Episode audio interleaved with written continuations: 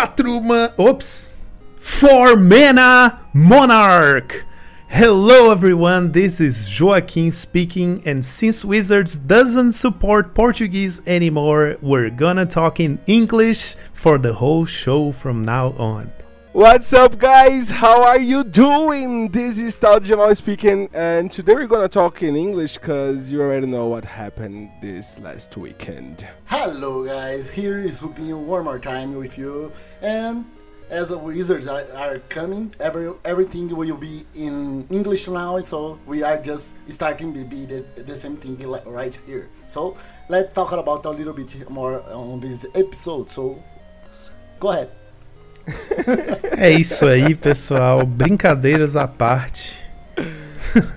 Trogloditismos ou poli, poliglotismos à parte. Estamos aqui hoje reunidos para falar sobre o mês de fevereiro e as fofocas e as repercussões e tudo mais e o Pro Tour. Então se liguem porque tem muita coisa pra gente cobrir aí logo depois dos nossos reports.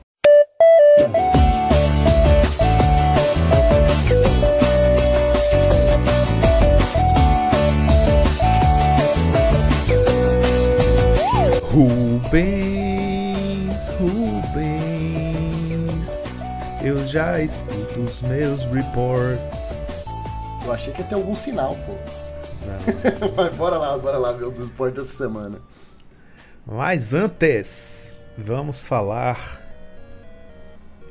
Sabe de quê, Rubinho? Do que, Joaquim? Vamos falar de todos os nossos patrocinadores, porque algo me diz que eu vou esquecer de falar deles durante a nossa próxima. durante o que vem a seguir. Durante a nossa pauta principal. Então, eu vou falar que lá na X-Place vocês encontram um grande acervo de singles de Magic e Pokémon, além de acessórios para seu TCG favorito, como shields, deckboxes, playmats, pastas, dados e muito mais e que ela também conta com uma coleção incrível de board games e materiais para RPG, como livros e acessórios. E na hora de fechar o pedido, não se esqueçam de usar nosso cupom de desconto MONARCHS5, tudo junto, para ganhar 5% de desconto em qualquer compra, e ele é cumulativo com 5% caso escolha o Pix como forma de pagamento. Aproveitem lá na Xplace, onde o seu XP vale o dobro, xplace.com.br. Já uma ótima forma de se expressar como jogador de Magic é através dos seus acessórios. O Rei dos Playmats é o lugar ideal para fãs de jogos de cartas colecionáveis e acessórios personalizados. Além de uma variedade incrível de playmats, você pode personalizar e fazer um playmat só seu para aprimorar sua experiência de jogo. Visite o Instagram deles em arroba dos Reis Playmats e faça seu pedido. Eles estão disponibilizando um incrível cupom de desconto de 10% em todos os pedidos. Basta usar o código MONARCHS10 na hora de fechar sua compra para aproveitar essa oferta exclusiva.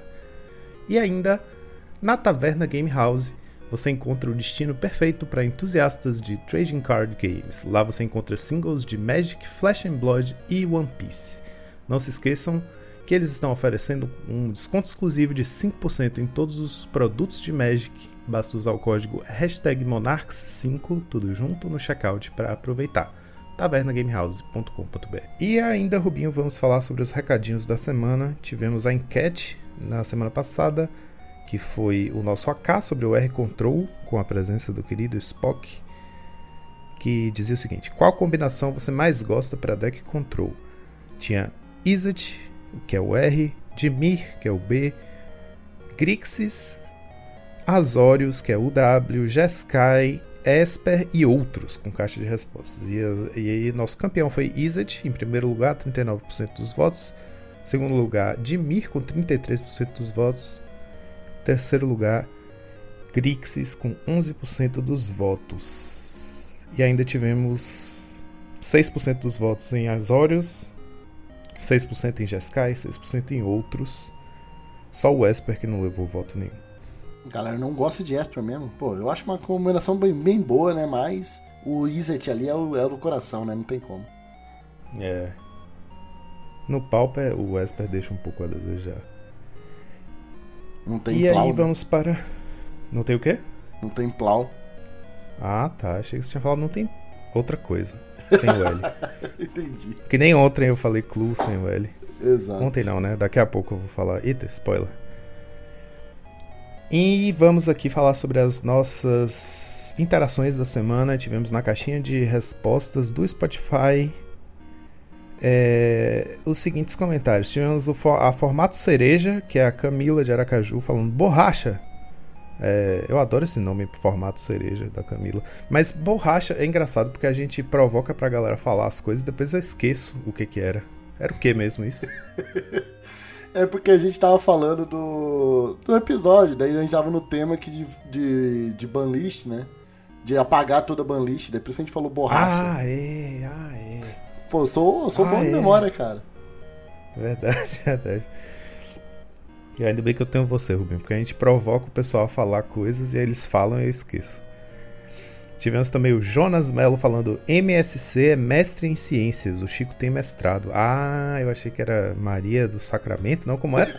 Já nem lembro Sacramento, mais. É muito bom. Maria do Sacramento Cristina, né? Tipo, sei lá. Sei lá. É, e aí tivemos o Renan Carvalho dizendo parabéns, borracha. Ele juntou as duas coisas. Tivemos o Thiago Schreire, que é o querido Tiagão aqui de Salvador, falou: Não achei borracha, mas o gênio apaga os bans. Ah, ele colocou uns, uns emoticons aqui, uns, uns emojis. Um gênio uhum. e um. E um extintor, é extintor. de incêndio. Não achei borracha, mas o gênio apaga os bans. E tivemos o Alan Fonseca falando borracha, episódio de Banlist. Aí, ó, tá vendo? O Alan ajuda com a minha memória ruim, porque ele fala a esculhambação e depois ele lembra o que que era. A melhor parte, por último, de novo, a galera não... Do nada o Breno falou assim, mano, tem um monte de borracha nos comentários. É muito bom. Vocês têm que ver é essa muito reação. Bom deixar, do deixar nada, assim, o Breno disse, gente, não sei quando são, mas tem um monte de comentário escrito borracha lá. E Diogo falou: Gosto muito do R, mas o B Control atualmente me parece uma excelente escolha de deck também. Parabéns pelo trabalho de vocês. Muito obrigado, Diogo.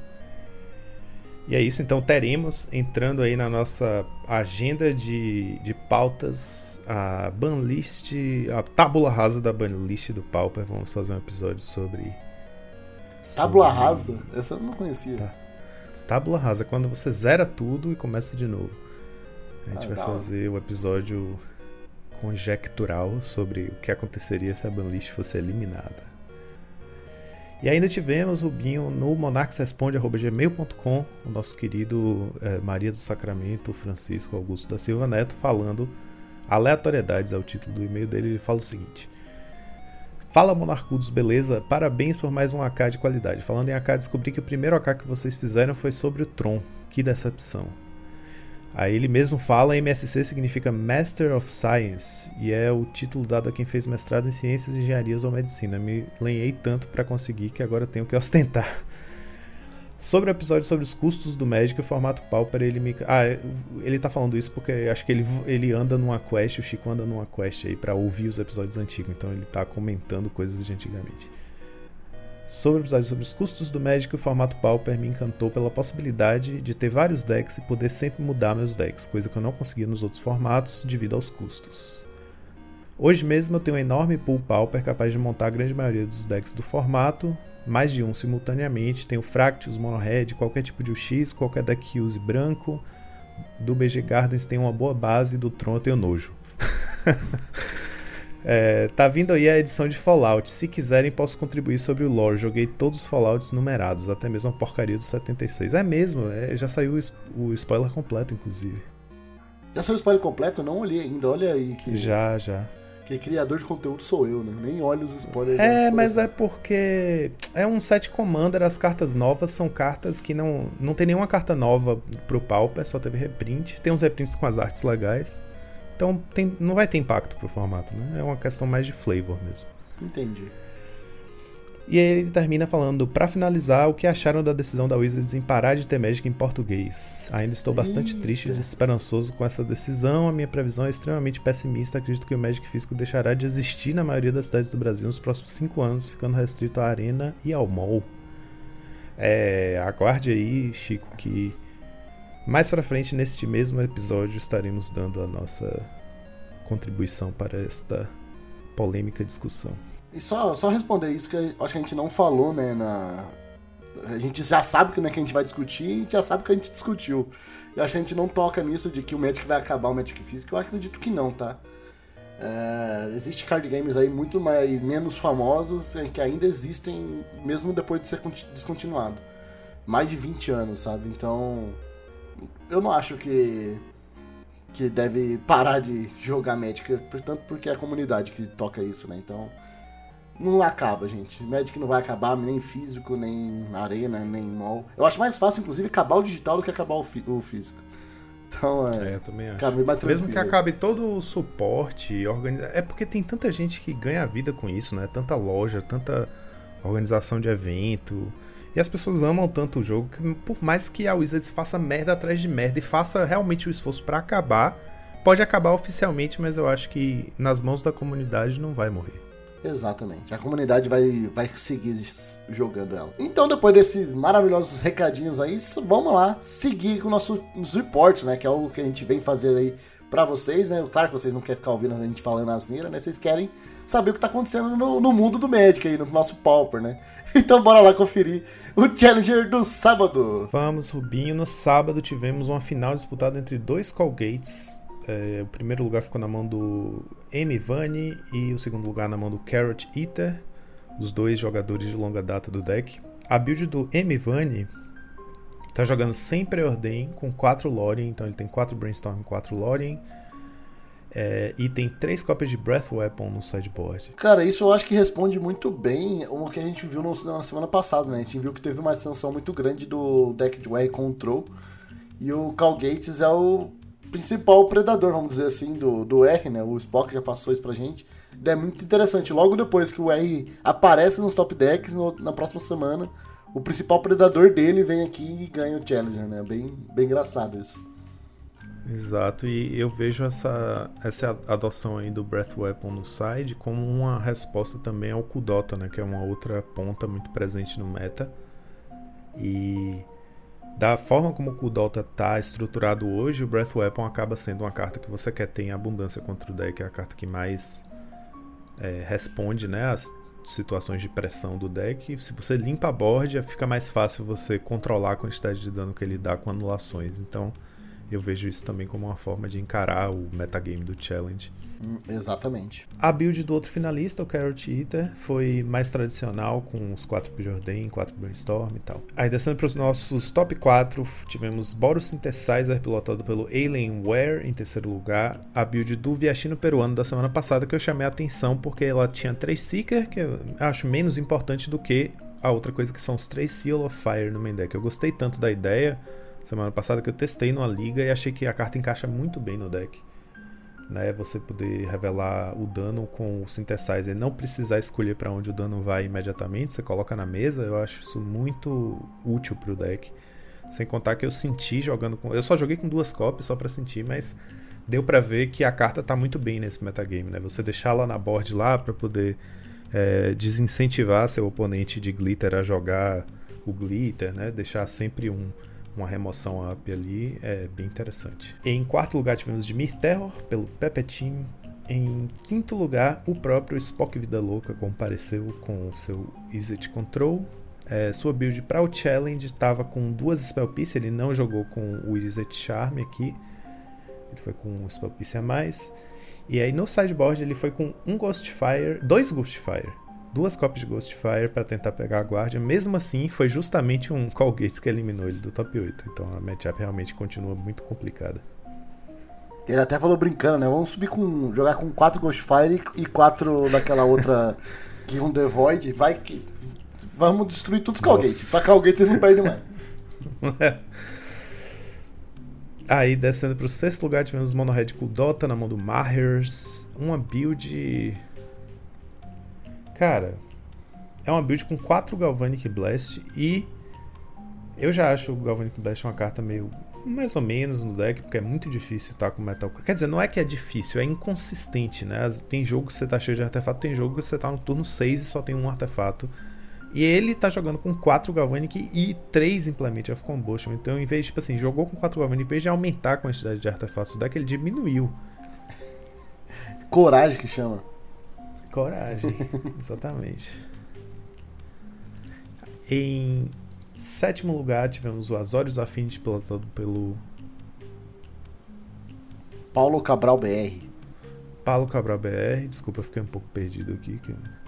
E ele tá com 8 Inspector e 100 Frogmite, que eu acho a revolução fundamental desse deck. É, é esse caminho aí.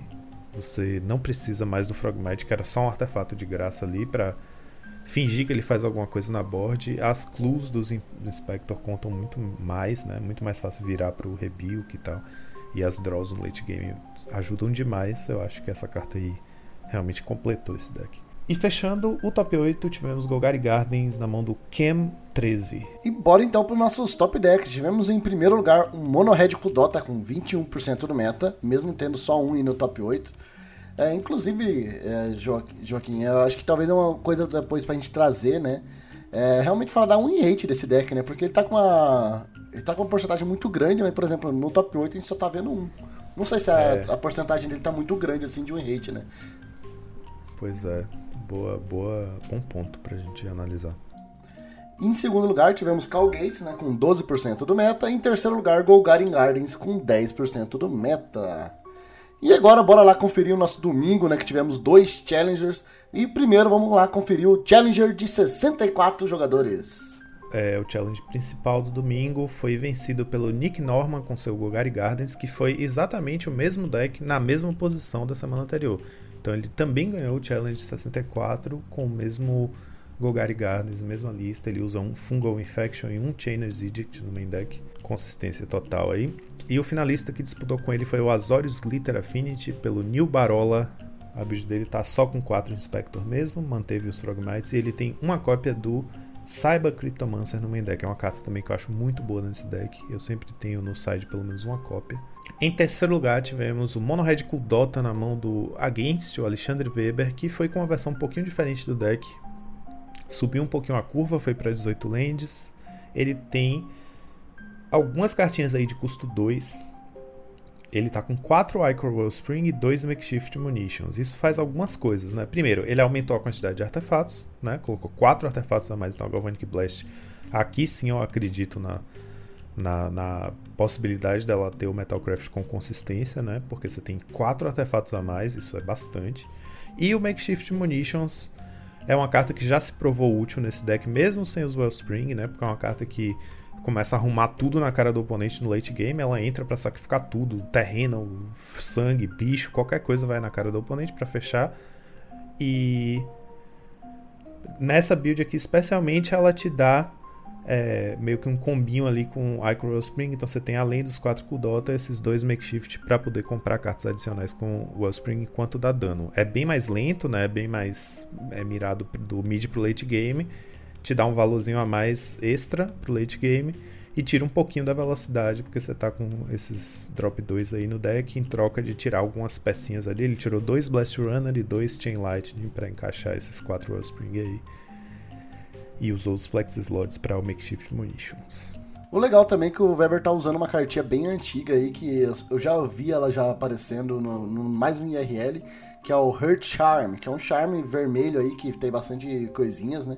Ele é bem interessante, pela verdade, que ele destrói um artefato, ele faz um efeito Bushwalker ali, né, praticamente, que todas as criaturas atacantes ganham mais um, mais zero até o final do turno, ou uma criatura de poder 2 ou menos fica imbloqueável, né? Então, os três, o último ali é menos, vamos lá, é menos usável, mas os outros dois primeiros ali é bem legal. E foi interessante que ele usou aí num resgatou essa cartinha antiga aí para jogar, né? Eu achei bem legal. É verdade. É verdade, os três modos são usáveis e especialmente o primeiro e o segundo, né? O segundo é basicamente um, um efeito Bushwalker a mais, né, que faz bom uso disso. É uma cartinha bem legal. Aí fechando o top 4, Azorius Glitter Affinity na mão do Paulo Cabral BR, com mais uma vez a build 8 Inspector, sem Frogmite. Aí descendo para o nosso top 8 em quinto, sexto e sétimo Agora lugar, é a família, tivemos né? Azorius Familiars. É, a família de Familiars. tivemos três jogadores pilotando Familiars. O sexto lugar, ou o quinto lugar, foi o GN42. O sétimo, Saging Raken e o oitavo IAB Magic. Todas as builds um pouco diferentes umas das outras. O GN42 foi com dois Seagate. Na verdade, eu vou falar como está anotado aqui para os ouvintes terem uma ideia da, da, da, maluquice que vira esse doc. 2 SGO, 3 TMA, 2 DA, 1 Strands Main e 1 SRD SB. Na verdade, o que eu quero dizer é 2 Seagate Oracle, 3 The Modern Age, 2 Deep Analysis e 1 um Strands, é, Prismatic Strands no main deck, e um Sage's Roll Denizen no sideboard, que é o bichinho que comba, né, que faz o deck matar sem precisar bater. É, enquanto o Saging Raken foi sem nenhum Seagate Oracle, porque ele está numa build para maximizar a efetividade do Murmuring Mystic, né? Então ele tem 8 cantrips, ele tem 1 Brainstorm, 3 Ponder, 4 Preordain, a ideia é que maximizar o número de spells em favor de criaturas faz com que um Mystic resolvido consiga gerar muitas tokens né, e dominar o jogo e fechar as matches dessa forma. Tanto que ele aumenta o número e... de cantrips também, né? Ele tá com 8 cantrips aí. Isso, exatamente. E é, o, a última build, que é a do IAB Magic, tá com 3 Seagate Oracle, 3 Meeting of Minds e sem nenhuma cópia de é, Deep Analysis ou ou Modern Age. Então, o, o GN42 usa Modern Age e Seagate Oracle e 2 Deep Analysis. O Sage Raken não usa Modern Age nem Seagate Oracle, mas usa Deep Analysis. E o IAB Magic usa Seagate Oracle, usa Meeting of Minds, não usa nem Modern Age nem Deep Analysis. Sabe o que quer dizer? Não. Nada, tô brincando. Mas é, é que assim, eu acho que mostra muito que o familiar ele tem ele joga, ele joga muito parecido com o que você quer fazer com ele, né? E é exatamente o que você passou ali, cara. O, por exemplo, o GN ele não abre mão de Modern Age, pra ele é a carta principal do deck. E, e, ele joga muito daí. Quando você joga com Modern Age, Deep Analysis, Prismatic, são cartas que é bom você ter. Daí, por exemplo, o Side Hakim, ele já quer jogar por Murmur Limite, que é uma outra pegada. Então por isso que ele tem mais que em trip, ele quer ali fazer as coisas, né? Então você pode ver que sempre tem essa, essa consistência. Se você tem muito mais Mystic, muito provavelmente você vai querer mais Ponder, mais, mais que em trip, cartas rápidas, né? Pra você descartar e fazer bastante bichinho. É, descartar, eu digo, fazer mágicas rápidas, né? E a terceira aí do de Magic, ele tá mais focado no Meet of Minds. Essa daí é a carta principal do deck. Por isso que você joga com Murmur Místico e Gate Oracle para você aumentar o número de criaturas e também conseguir fazer mágicas de free spell ali. Então os três, no final, é a mesma coisa, mas daí cada um tem a sua peculiaridade ali de como ele quer jogar o jogo, né? Então, eu particularmente gosto mais da, da lista do Yab Magic, é mais o meu estilo, assim. Exato, Rubinho. Isso, isso inclusive me faz lembrar de um conselho que eu tô sempre dando às pessoas, que é, se você tá acostumado a um deck, né, já pegou uma certa manha com o deck, já tem familiaridade com o deck, não tem nada de errado você usar a sua familiaridade, sua experiência com o deck para começar a moldar a lista dele para o seu estilo de jogo, né? Que eu acho que isso beneficia todo mundo. Porque às vezes o deck tem um plano, tem uma mecânica, tem uma engine própria do deck, mas você tem ainda espaço de manobra para pilotar com algum estilo pessoal, né? Eu não digo estilo só pelo, pelo charme, não. O estilo que eu digo a forma como você joga melhor o jogo que às vezes a pessoa joga melhor um pouco mais para trás, controlando mais, outras pessoas gostam de ser mais proativas, e eu acho sou sempre a favor de você ir moldando o deck para a sua forma preferida ou mais confortável de jogar com, com o deck que você está acostumado. Então aqui a gente tem um ótimo exemplo nessas três famílias aqui, como o Rubinho apontou, de formas diferentes de maximizar a efetividade do deck, cada um por um ângulo diferente. Né? E fechando esse top 8, tivemos de Mir Terror da mão do Jake TMS. TMS seria é, uma abreviação de uma, uma sigla para Tamo Separado, porque se TMJ é Tamo Junto. Que tamo muito separado. Você... Tamo separado. Tamo muito é quando separado, você quer, você quer que a pessoa não conte com você, né? Não, o cara não conte comigo. Exato, exatamente. Então, é isso, os nossos top decks do domingo, né? Tivemos em primeiro lugar Mono Red Kudota com 26% do meta. Em segundo lugar, Dimir Terror com 12% do meta. Em terceiro lugar, Glitter Affinity. O Jeskai e o Azorius aqui tá junto, tá, gente? Então, com 9% do meta. E agora vamos lá para o nosso último challenge, que é o nosso Challenger do domingo, de 32 jogadores. O challenge domingo de 32 é o challenge que começa meia hora depois, então isso significa, teoricamente, que as pessoas jogam com decks mais rápidos ou mais fáceis de pilotar, é, estando indo em duas partidas ao mesmo tempo. Né? Claro que isso não é a verdade para todos os jogadores, porque não é todo mundo que joga esse challenge que está jogando outro também. Mas É o deck, é o, é o challenge que a gente já tá acostumado a ver o Kudota com uma porcentagem maior, né? E decks mais proativos também. Mas a gente. Conforme vai ficando mais. É, como é que eu digo? Mais cotidiano, né, Rubinho? Agora que a gente sabe que esse challenge acontece toda semana e que não é mais uma novidade, eu acho que a, também essa poeira vai baixando, né? As pessoas vão também é, começando a se programar, sabendo que tem duas opções de challenge de domingo, tem um de sábado, e aí eu acho que o meta vai também automaticamente se se sedimentando, né? Se encontrando seu equilíbrio. Porque aqui a gente começa a ver uns decks mais lentos também aparecendo no top 8, e então não quer dizer que é tão preto no branco assim, né? O primeiro lugar foi o de Mir Terror do Ramuda. Dessa vez o Ramuda não foi de Mogwarts, pilotou de Mir Terror com a lista bem convencional, foi campeão. Traidor! Em cima. Traidor. em cima do Call Gates, pilotado por Eminaga, que tá com 3 Breath Weapon no sideboard. Então a escolha lá do. É...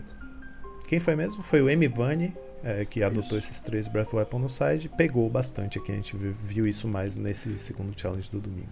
Será, um, é... será que são parentes aí? Ó? Porque um é M Vani e o outro é M Naga. Ó. É verdade, é verdade. Tivemos em terceiro lugar o Poison Storm do Pato Presidente, mostrando aí que nem. nem... Se bem que eh, esse deck é bem proativo, né? Ele, ele faz a coisa dele.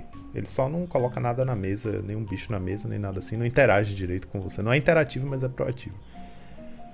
Que é o Poison Storm, é aquele deck que casta as mágicas que colocam um Poison Counter no oponente, depois fica é, é, proliferando, né, aumentando os counters nos seus pentaprismas, lands que geram duas manas e coisas assim. Então, deck que vai comprando carta e aumentando o marcador até ganhar o jogo. Em quarto lugar, tivemos o Dimir Terror, pilotado pelo Toy. Vixe, peraí. Top Leiter. Top Leiter. É o melhor leite gaúcho do Brasil. É, Dimir Control. Não, o Dimir Terror. O Dimir Terror aqui, tradicional também. Eu não esperava essa. E tivemos em quinto lugar Colgates de novo pelo Lampalote, também com 3 Breath Weapon no side. E também, a, na verdade, a lista inteira do, do, do M-Vani está sendo replicada aqui, o 75. Em sexto lugar tivemos de Ferris pelo Beiço de Geia, sua clássica assinatura aí, que é um Arms of Radar no main deck. Walls Combo em sétimo lugar pelo Terminus Zero e fechando o top 8, tivemos um Wizard Control por Jinja, com duas relíquias no side, já um sinal de que tá, o deck está começando a se adaptar para conseguir enfrentar sua matchup horrenda contra o Né? E os top decks do domingo, né, do 32 jogadores aí, nosso último Challenger, tivemos em primeiro lugar Mono Red Kudota com 28% do meta, tá aumentando aí, né? Em segundo lugar, tivemos Golgari Gardens com 16% do meta. Em terceiro lugar, Cal Gates e Dimir Terror com 14% do meta. E agora, Joaquim, bora lá conferir uma listinha maravilhosa que você trouxe, uma listinha da semana. O que, que você trouxe pra gente hoje? Hoje eu trouxe, Rubinho, uma maluquice que apareceu no 5.0. Não foi nem essa semana, foi semana passada, pilotado pelo Kid Renan, que é um Mono Red Affinity. Que assim, se você for olhar o deck simplesmente como um Mono Red Affinity, ele não tá lá construído da melhor forma possível, mas ele não é só isso, né? Ele tá usando a afinidade, ele não tá exatamente maximizando o número de artefatos. Poderia fazer um pouquinho melhor isso, talvez, mas é porque o deck tá montado numa lógica de é, explosividade, né? Então ele tem ele não usa as, as, é, as criaturas tradicionais do Kuldota, ele usa o Bushwalker, o Namesticker Goblin para fazer mana e explodir, e Frogmite Mirror Enforcer, que a ideia é ficar o mais barato possível para você colocar vários no mesmo turno, né? Com a ajuda de, além do Synthesizer, ele tem Reckless Impulse, quatro cópias, e Demand Answers, né, a draw nova, que você pode é, sacrificar um artefato ou descartar uma carta para comprar dois e quatro cópias dela também, além do Kudota, Galvanic Blast. Pra você ter ideia, o deck não tá usando nem Bolt, né? Ele só tem Galvanic Blast mesmo de dano direto e dois Seal of Fire. E aí na base de lands ele foi com três montanhas e quatro Great Furnace, quatro Dark Steel Citadel, que faz mana incolor, e oito é, Bridges que incluem vermelho, mesmo que não tenha carta com a cor secundária, ele está colocando aí só para poder contar para afinidade. É, é um deck para ser explosivo mesmo, né? Para você poder fazer o Name Sticker gerando muita mana, continuar castando Draw Spell atrás de Draw Spell, tentar fazer uma cascata e encher de bichos que vão baixar por pouca mana ou um valor, um valor ou pouco ou, zero manas, né? Então a ideia é você passar os primeiros turnos do jogo meio que fazendo um setup ali, baixando suas lentes viradas e tal, baixando Chromatic Star, né? E aí, uma hora você explode com Namesticker, Cool Dota, Damage Answers, Reckless Impulse, Frogmite, Mini Force, Bushwalker e dá uma, um Alpha Strike aí. Cara, é um deck bem interessante, né? Se eu não me engano, foi um. Ele surgiu lá no Japão. Que eu lembro de um tweet do Saidin Hakim, que ele mostrou esse deck. Inclusive, ele já fez vídeo com isso também. Então, pra quem quiser ver também o deck jogando, o Hakim jogou com esse deck aí. Eu achei um deck bem interessante, cara. É, ele, querendo ou não, por mais que pareça não ser tão intuitivo assim, é, o Frogmite nesse deck parece fazer muito mais sentido do que nos outros, né? Porque aqui você quer acelerar para fazer bicho rápido. E se você começa com, por exemplo, duas lentes artefatos, já faz um synthetizer, você já tá fazendo ele por uma mana. E ali você quer colocar bicho rápido na mesa para fazer um bushwalker e bater, sabe? Então, é uhum. legal, é bem interessante assim. Pega a lógica do name sticker, né, que é um bicho que é um bicho 2/2 de graça que te faz subir mana, então ele custa 3, mas ele vai gerar mais que 3. E você o Frogmite entra na mesma lógica, né? Ele no campo é um 2-2 só, mas se você tá contando que é um bicho gratuito que você vai baixar no meio de um turno que você tá explodindo, é mais um 2-2 para bater junto com o Bushwalker e o resto da galera. Exato, eu fico até pensando se. É que talvez é um pouco é, contra-intuitivo, né? Mas aqueles bichos com Convoke, né? Sei lá, você abrir mana Bushwalker e, e, o, e o Sapinho 3-2, parece ser bom também, não? Mana, mana, bush, mana Kudotas, quer dizer. Isso, falei errado. É, Mana Kudota e o Sapinho é, 3-2. O, o, o problema do Sapinho é que ele, tipo, para convocar, você tem, tem que ter dois turnos, né? Para usar ele proveitosamente, você tem que ter dois turnos de setup. Um para convocar e o outro para bater. Eu acho que o Frogmite faz mais sentido porque ele entra e já bate se, se fizer o Bushwalker. Não, total sentido, total sentido. Mas é uma lista bem interessante, cara. Fez resultado aí, eu acho que o. Ele já tinha feito resultado no Japão também, que sempre tem essas inovações aí. Eu achei bem interessante. É uma listinha para se testar. Eu gostei uhum. bastante dela também. Tem o Seal of Fire aí, que tá bem posicionado no meta. Cara, uma listinha é. aí pra gente brincar assim, logo logo aí. E é uma, uma lista que você falou, né? O, o Kalikais, o Sage Raken, fez um vídeo. Eu ainda não parei para assistir porque eu tinha visto a lista antes, né? Salvei e. Depois eu vi que ele tinha postado, falei, ah, preciso, eu salvei no, pra assistir depois e ainda não vi, porque eu queria ver em ação. Porque se você for buildar simplesmente assim, tipo, ah, vou, vou casar com o Dota, Monohead com o Dota com Affinity, então construir uma base boa aqui para maximizar a Galvanic e ter bichos é, maiores, né, que entram é, é, o mais rápido possível, dá para buildar e não é exatamente essa build, né? Então é você entender que a build desse deck aqui é para um plano específico de explodir. E isso é bem interessante, porque, por exemplo, usar oito lentes que entram viradas num deck monocolor não faz o menor sentido do ponto de vista universal de deck building, né?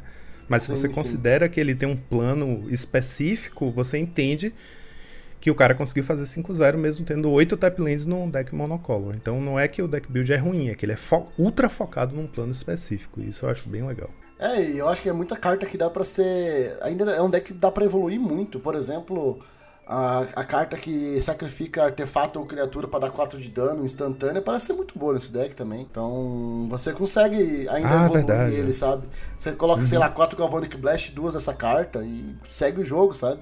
Ah, vai, ma vai matar meu Enforcer? Toma ele na cara. Tipo isso. e joga, uhum. sabe? Exato. E com essa listinha maravilhosa, então, agora já que o Chico já deixou a pergunta no ar, bora lá ver o que, que aconteceu aí nesse mês de fevereiro, depois da nossa vinheta.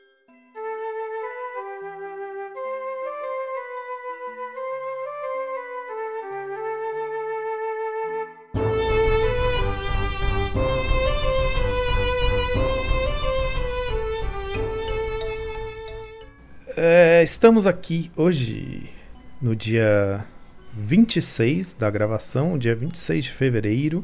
Vocês vão estar ouvindo a gente já em março? Deixa eu pensar. Eu nunca, eu nunca consigo computar direito o fim de fevereiro, porque ele acaba. Cada ano ele acaba um dia. Tem fevereiro que vai até dia 33, tem fevereiro que vai até dia 17 só. Então essas coisas eu não entendo direito. Data não é o meu forte. Digam aí vocês o que está acontecendo. São as águas de março? Ou sei lá o quê? É, esse episódio vai sair no dia 1 de março, velho. Excelente, porque vai, a gente vai sair no, literalmente no primeiro dia de março. Então, assim, cobrindo 100% o mês. Deu, o, o timing foi correto. Obrigado seleção natural por ajudar o nosso podcast a soltar o episódio no dia certinho. Forças, energias. Adorei que naturais. você. É, eu adorei que você deu o mérito pra seleção natural pra. pra sexta-feira cair dia 1 de março. Culpa uai. ex- ex- única e exclusiva do Charles Darwin. Exatamente, pô, exatamente. Mas é isso, cara. Eu acho que esse mês aí, por mais que. Eu acho que janeiro foi um mês muito longo, mas fevereiro. Quer dizer, muito rápido, né? Muito curto. E fevereiro foi um mês longo pra caramba, mano. Que não acaba, né? Então aí já faz Foi o mesmo. quê? Parece que foi uns. A gente tá gravando episódio aí desde do ano passado, vamos dizer assim. que- É. Nossa. é. Parece que não parou, não acaba o fevereiro, mano. Não, mas é real. Tem, a sensação que eu tenho é que a última vez que a gente gravou um resumo de mês faz, sei lá, tem, foi ano passado. Fevereiro é engraçado, né? Porque é isso, é um mês que tem 28 dias quase todo ano. Aí no ano que tem 29 parece que tem 43, sei lá. É eterno, pô. É um mês É eterno. um dia a mais só, pô. Peraí, vai com calma, fevereiro. Ah, e depois que passa fevereiro também, foda-se que é ano bissexto, né? Porque o resto é tudo igual, né? Só muda esse É. mês, né? A partir de Keep março, calm, quem se meu- importa? É tipo um keep calmo calabresa. Mano, Calma, calabresa. Boa noite aí, é o Diogo 37 Poker. Salve. E boa tarde, bom dia para todos que estão nos ouvindo através do maravilhoso aplicativo de podcast de sua preferência. É, esse boa noite que eu acabei de dar foi para uma pessoa que está interagindo conosco, o nosso querido Diogo 37 Poker, que está na- com a gente na live. Você também pode estar com a gente na live se você colar com a gente toda segunda-feira às 21 horas no twitch.tv barra monarchsmtg. Rima e tudo, então é fácil de lembrar. Apareçam. Apareçam para interagir com a gente em tempo real aqui. Boa. Bom demais. Eu acho que antes da gente começar até a falar desses assuntos que a gente já abriu já falando, né? É... Vocês acham que tem alguma coisa assim de interessante no. O que aconteceu no mês de fevereiro de vocês aí? Que. Vamos começar falando pela gente, né?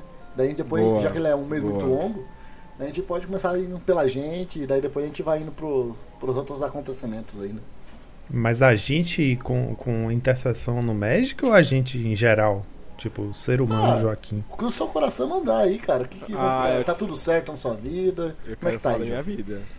Ah, nesse momento eu tô muito feliz porque hoje eu entreguei um livro. Eu, eu, pra quem não Cara, sabe, é eu trabalho com tradução e dia de entregar livro é um dia icônico sempre, porque é um dia de.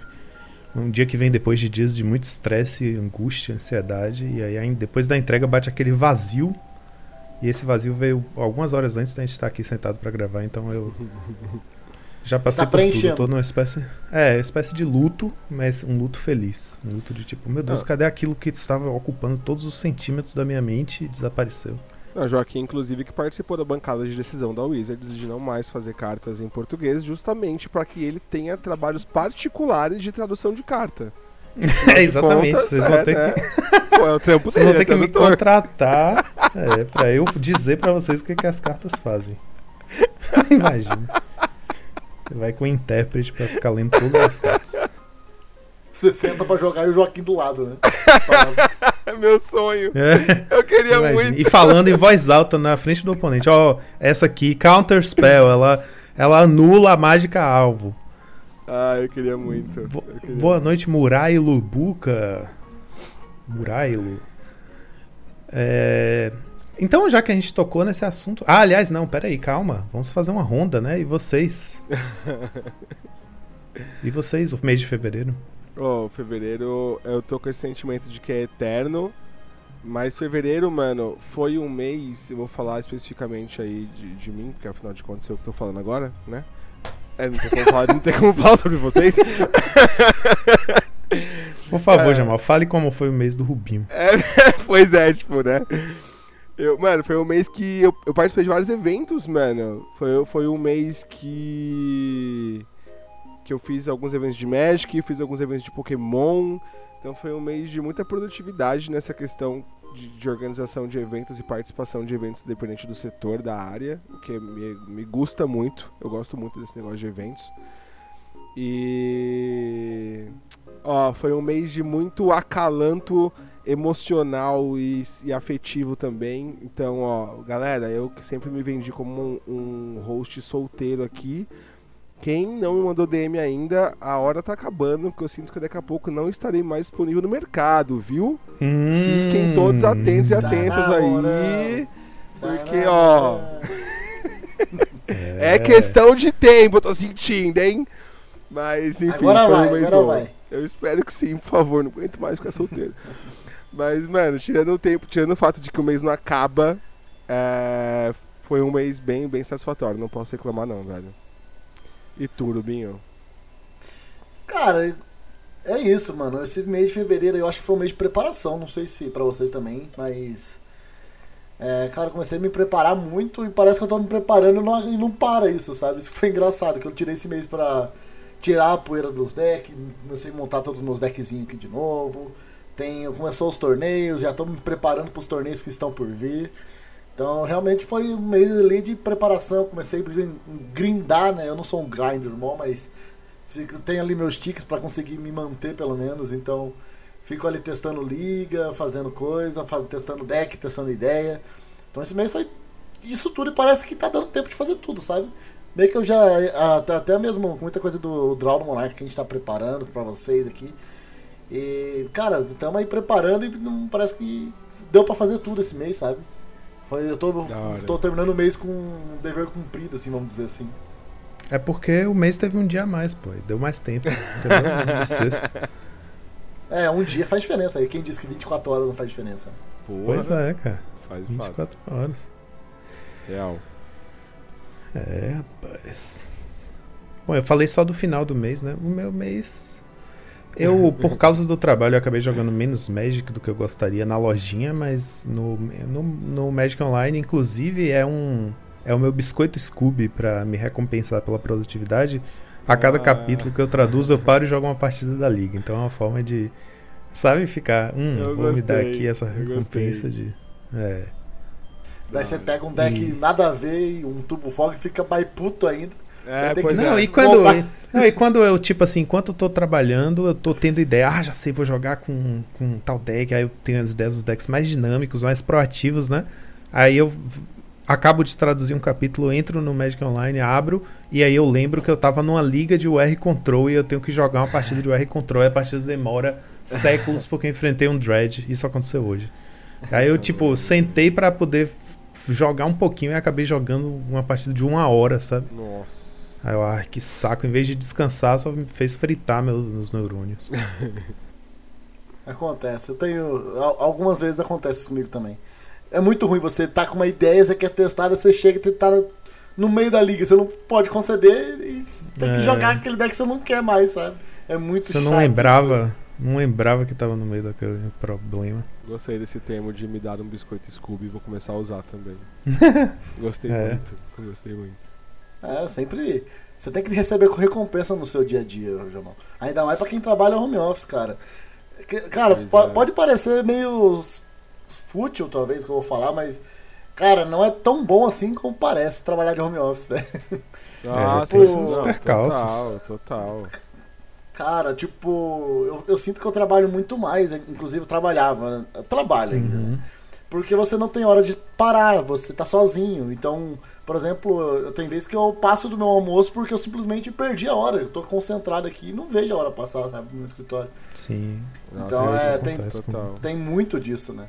E você ter esse negócio regradinho, ter, ter essas pausas é muito importante. Então, tem que aprender. É um jeito novo de aprender a trabalhar, cara. Eu já tô três anos nisso. Tô mais calejado, mas os primeiros anos ali foi. Primeiros meses ali foi muito hard, velho. Então, Não, e olha que eu tô, eu tô nisso há, desde 2015. Então eu tô nisso há oito anos, e me... ou oito, que é nove anos, e olha que eu ainda tenho muito, ainda enfrento muito, muitos desafios.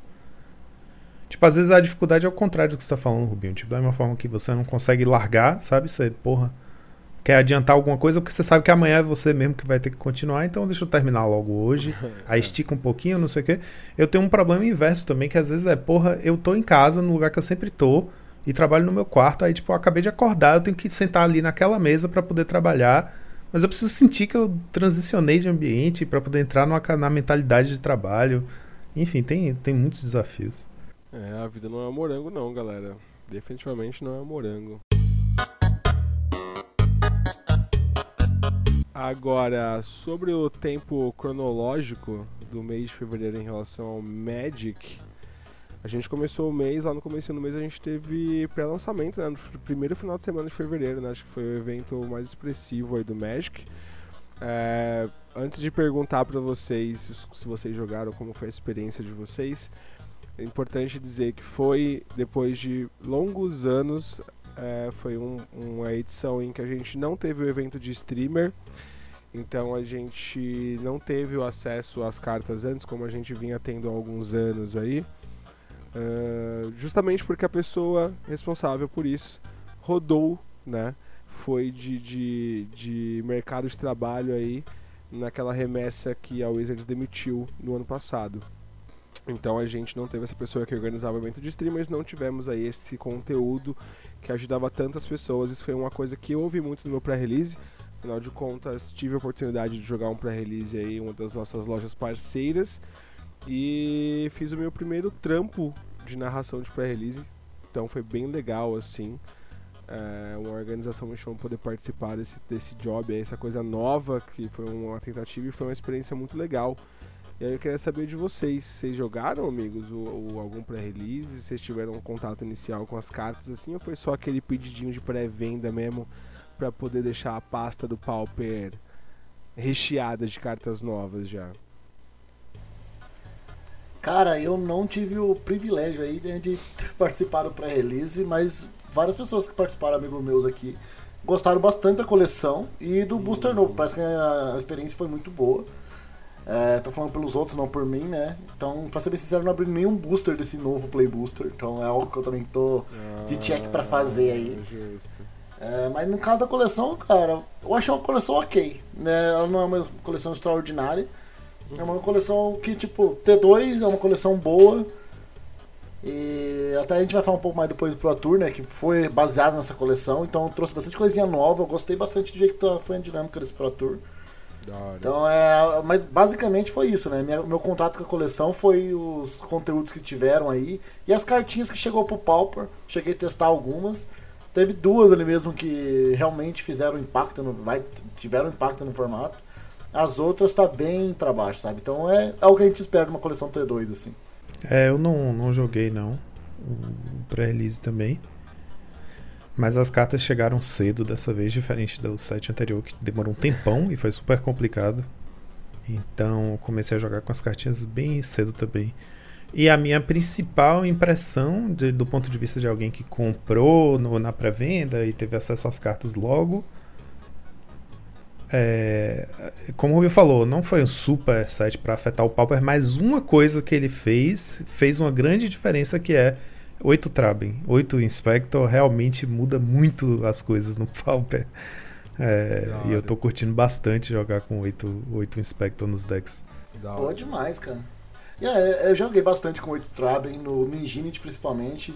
O fato de você conseguir ter 12 humanos agora ali muito fácil, né? Tanto você que gosta de jogar com, com o Metalcraft 3.3, eu sempre esqueço o nome dele, Ardent Recruiter. É. Uhum. Isso e o. Ou o Moon Secret Hacker, os dois acho que serve bem ali, cada um tem um papel, você pode escolher. Eu já vi gente jogando com dois dois. É. Funciona. Então é. Eu acho que é bem interessante, assim. Então, o próprio Boros, né? Eu acho que o Boros deu uma uh, reerguida no formato de novo. Fazia tempo que a gente não via Boros, com as oito Traben tá bem forte. O próprio BG também. BG não, é BW, eu vi jogando também assim. Então é uma carta que eu acho que vai fazer um bem pro formato, sim. Uhum. Irado. E não acho que é tipo assim. Eu não acho que seja uma coisa. Ah, mudou o formato, mas tipo. Vai ser aquela coisa que vai virar um padrão. Vai ser muito normal os decks usarem 6 a 8 Inspector. E é uma coisa que a gente vai acabar lembrando desse set, né? Tipo, que anterior a esse set, antes só podia jogar com 4 trave. E é aquela coisa no Magic que é sempre uma dúvida, é sempre legal quando chega a cartinha nova, né? Que a gente jogando sempre com a carta, já acostumado a Staple, a gente não sabe se 4 é o número certo da carta no deck, porque é o máximo que você pode usar, ou se é o número certo porque é o número certo, sacou? Porque às vezes, às vezes é um caso, às vezes não. Às vezes você pensa, pô, se colocar 8 dessa carta, o deck vai ficar insano. Mas não é bem o caso. 4 era o número certo mesmo, e se botar mais fica esquisito, desanda, sei lá. Né? Então, a Traben eu, eu, por enquanto, tive o prazer de, de, de, descobrir que na maioria dos casos, ou nos decks que eu joguei, realmente quanto mais melhor. Agora eu tô tentando lembrar do, tempo, do, do timing cronológico aí do, do Magic, mas tá, tá me falhando esse pá, viu? Na sequência aí dessa primeira, desse primeiro final de semana. Olha, uma outra coisa que eu acho bem interessante a gente relembrar, a gente falou disso no, em algum dos episódios, né? Inclusive para quem acompanha nossos reports, né? É, sempre tem ali, a gente sempre comenta dos Challenger tudo, e esse mês foi bem interessante também que começou esse Challenger triplo agora, né? Que, é verdade. Que vai dar o que falar ainda, já tô vendo muita. Já começou um murmurinho no Twitter, já vou começando aqui trazendo para vocês. Porque isso, querendo ou não, impacta no metagame. É, ter um, dois challenges jogando uhum. ao mesmo tempo você meio que obriga jogadores a jogar com decks mais rápido, que toma decisões mais rápidas, sabe? É, não necessariamente o melhor deck, mas você, se você tem um deck que é consistente o suficiente para você ter uma partida boa, você, não, você pode jogar com ele porque você vai jogar. Ou você joga sempre um com deck mais tranquilo, que você quer jogar mesmo, e o outro com deck mais rápido, sabe? E sempre esse deck mais rápido é o Burn, né? É, e acaba que tá subindo muito é, ele no metagame. Tem muita gente ainda especulando se realmente é com meta não é. Eu acho que impacta muito, sim. É, tanto que nessa, nesse último challenge, por exemplo, dá pra ver que tem muito deck que bate burn que tá ficando no top 8. Então, se você tem ali, vai jogar só um, por exemplo, talvez é muito melhor você pegar um deck anti-burn, que você vai subir muito melhor. Porque já que a galera tá optando sempre por jogar de burn, daí vai começar a diminuir isso, sabe? É só começar a virar predador. Eu tô vendo que tá tendo uma ah, tá te, começando a ter isso. A galera tá entrando com decks contra burn e tá dando certo. Então, é, tá, deu cerca de 25% de, no meta, né, o Joaquim, o último. A galera jogando de burn porque tá. tem que jogar dois challenges na mesma, mesma hora, né? Eu falo, eu, pô, eu fico impressionado com esse pessoal, mano. Eu não consigo jogar nenhum, o cara joga dois ao mesmo tempo. Pô, é foda. É verdade, Rubinho. E engraçado porque eu não sei se você tem essa percepção também, mas eu, assim, nessas vezes que eu tô jogando na liga, né, no intervalo do trabalho, uma, uma partida aqui, outra ali, eu tô toda hora jogando liga e tô percebendo aos poucos, tô com a sensação de que os mid-ranges e as partidas, aquelas partidas classicamente demoradonas, estão voltando a ficar frequentes no formato. Tipo, que era uma coisa que antes eu acho que é, que eu acho que era uma coisa que antes, com, com a Swift Spear, tava tudo puxando para os decks serem mais rápidos e mais agro, ou até para responder tem que ser mais rápido. E agora não. Como não tem nada que coloque uma pressão tão absurda assim, a não ser o Mono Red, né? Que como você falou, o pessoal já tá sabendo responder, porque meio que o deck já tá resolvido.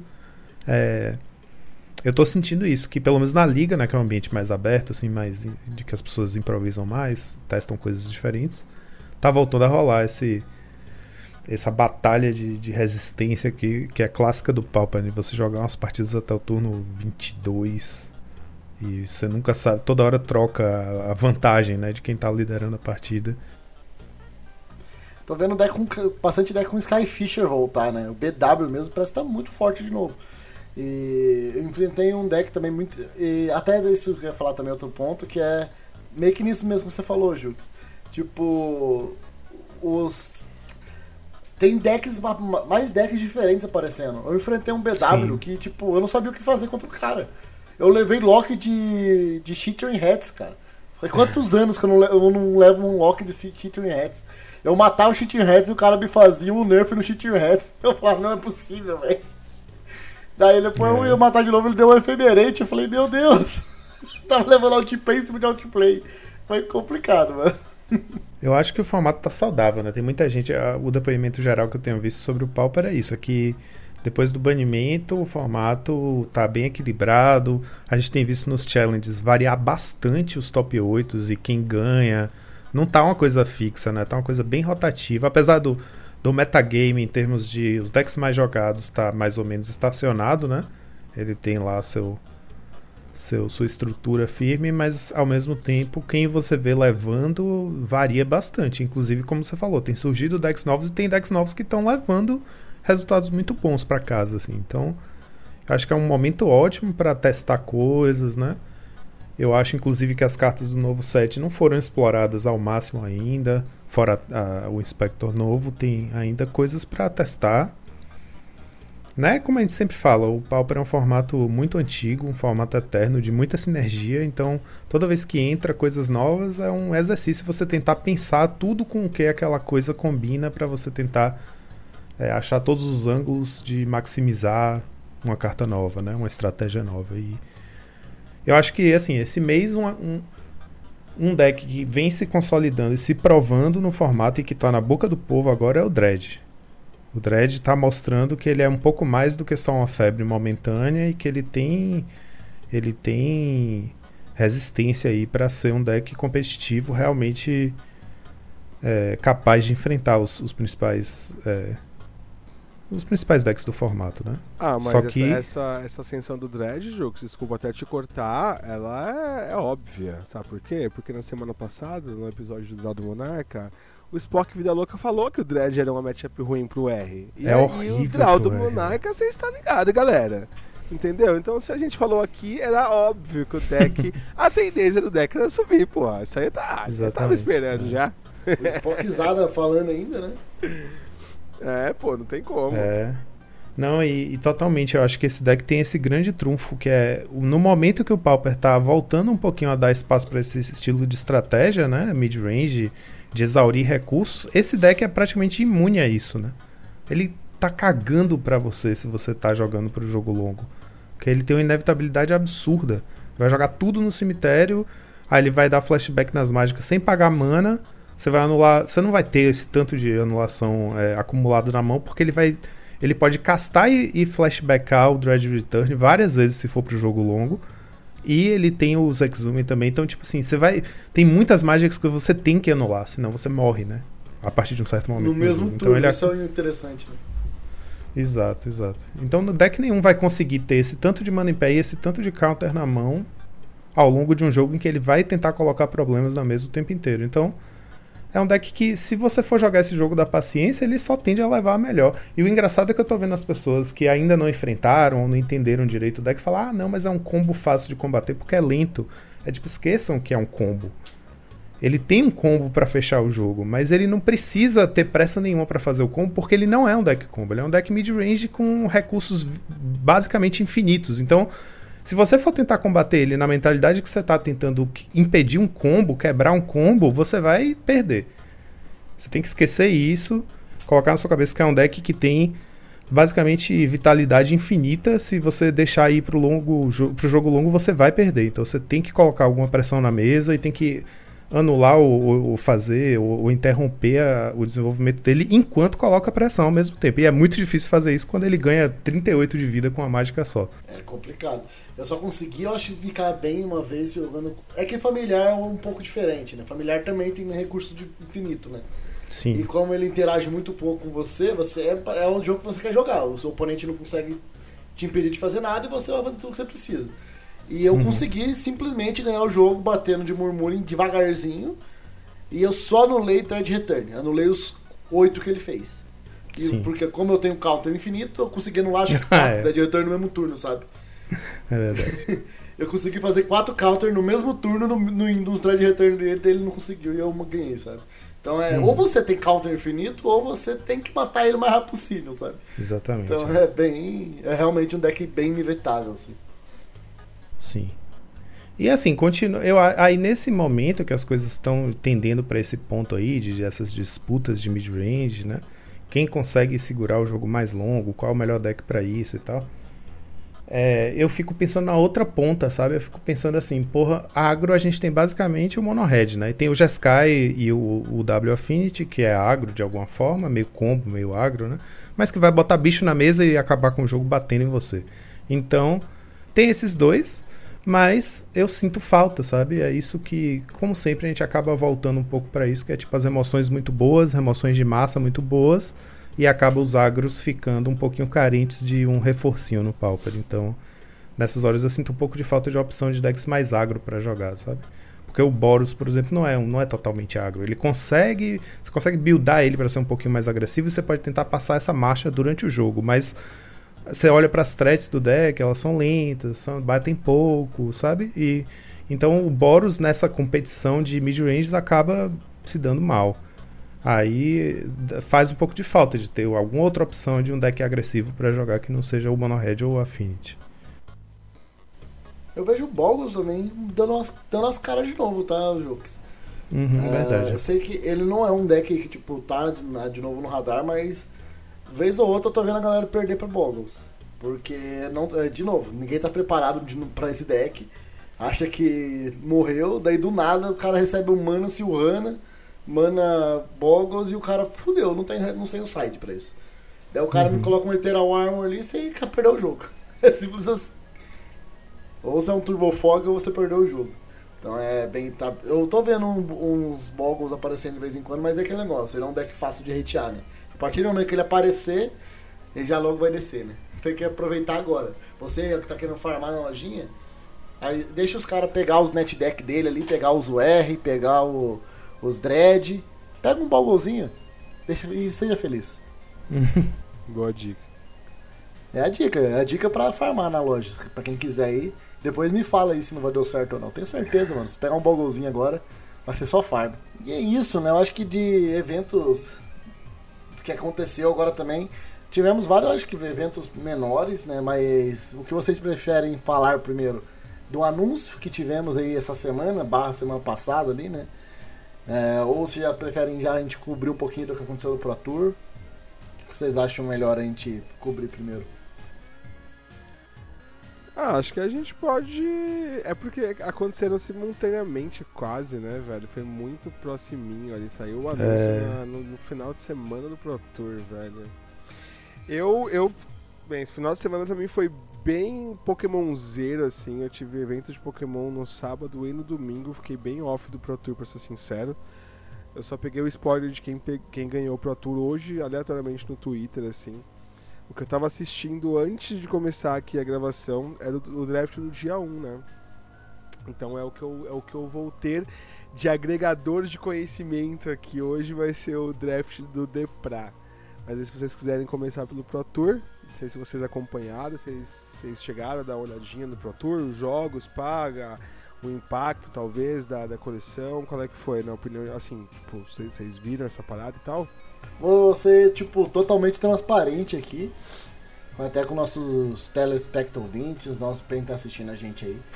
É, foi um balde de água fria esse anúncio. Então, eu só assisti o top 8 do Pro Tour porque realmente eu fiquei, tipo, Bodeado. hypado porque tinha algumas coisas é, aparecer, aparecendo novas que não tinha nada a ver com o anúncio, sabe? Mas eu vi no Twitter, eu fiquei interessado e fui atrás do top 8 apenas.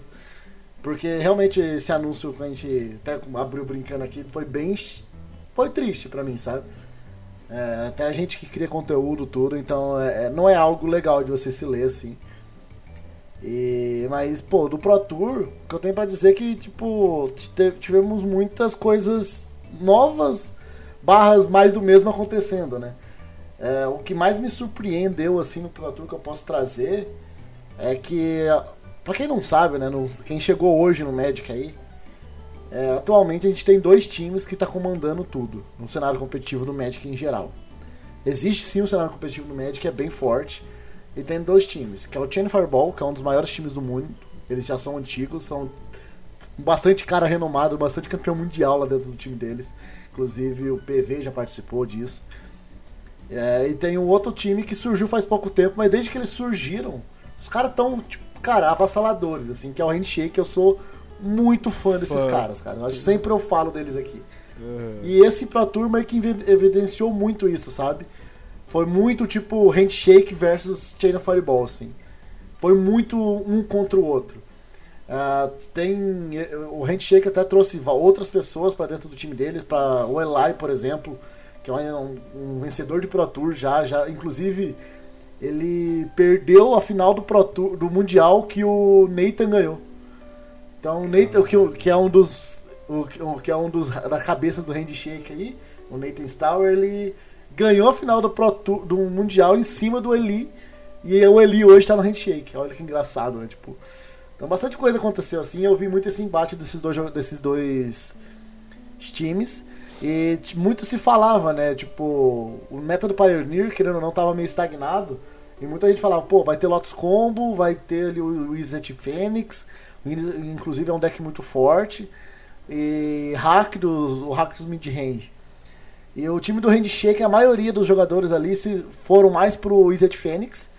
Wizard Fênix e o hack dos mid-range bem pouco. E um jogador só escolheu ir com o Boros, o Boros heróico. É, e ali no Chain Fireball, a grande maioria foi de hack dos Vampire. É, essa foi a grande novidade desse Pro Tour. E não é a primeira vez que o time do Chain Fireball faz isso, né? Eles olham muito o metagame, imaginam como vai fazer ali e pegam um deck pra bater o metagame.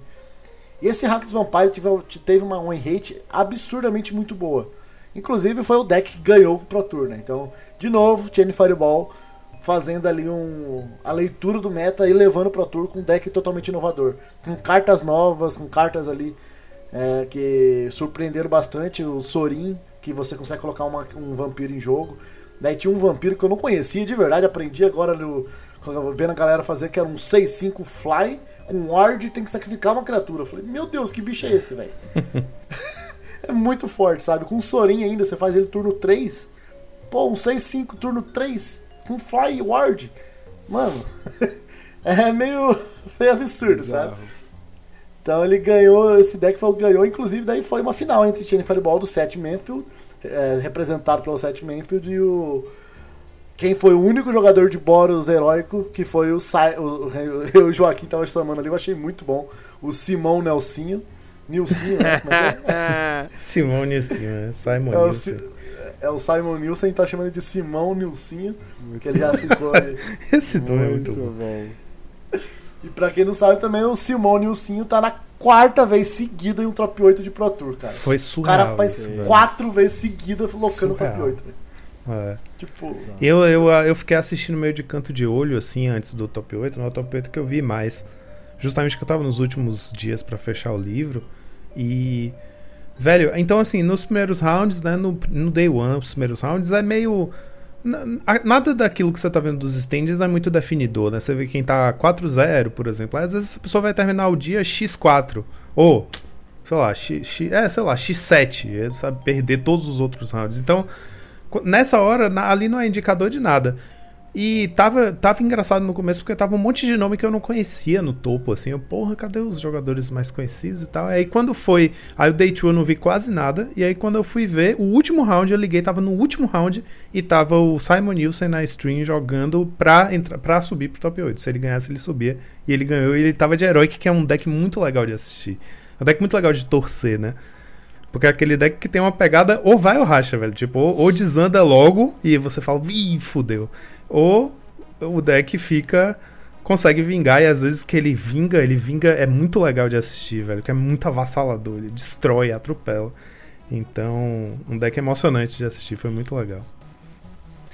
O Diogo, o 37 Poker, até lembrou a gente. E realmente eu não tinha me ligado nisso, mas a Fábula ganhou os últimos três pro, os últimos quatro Pro Tour. é verdade.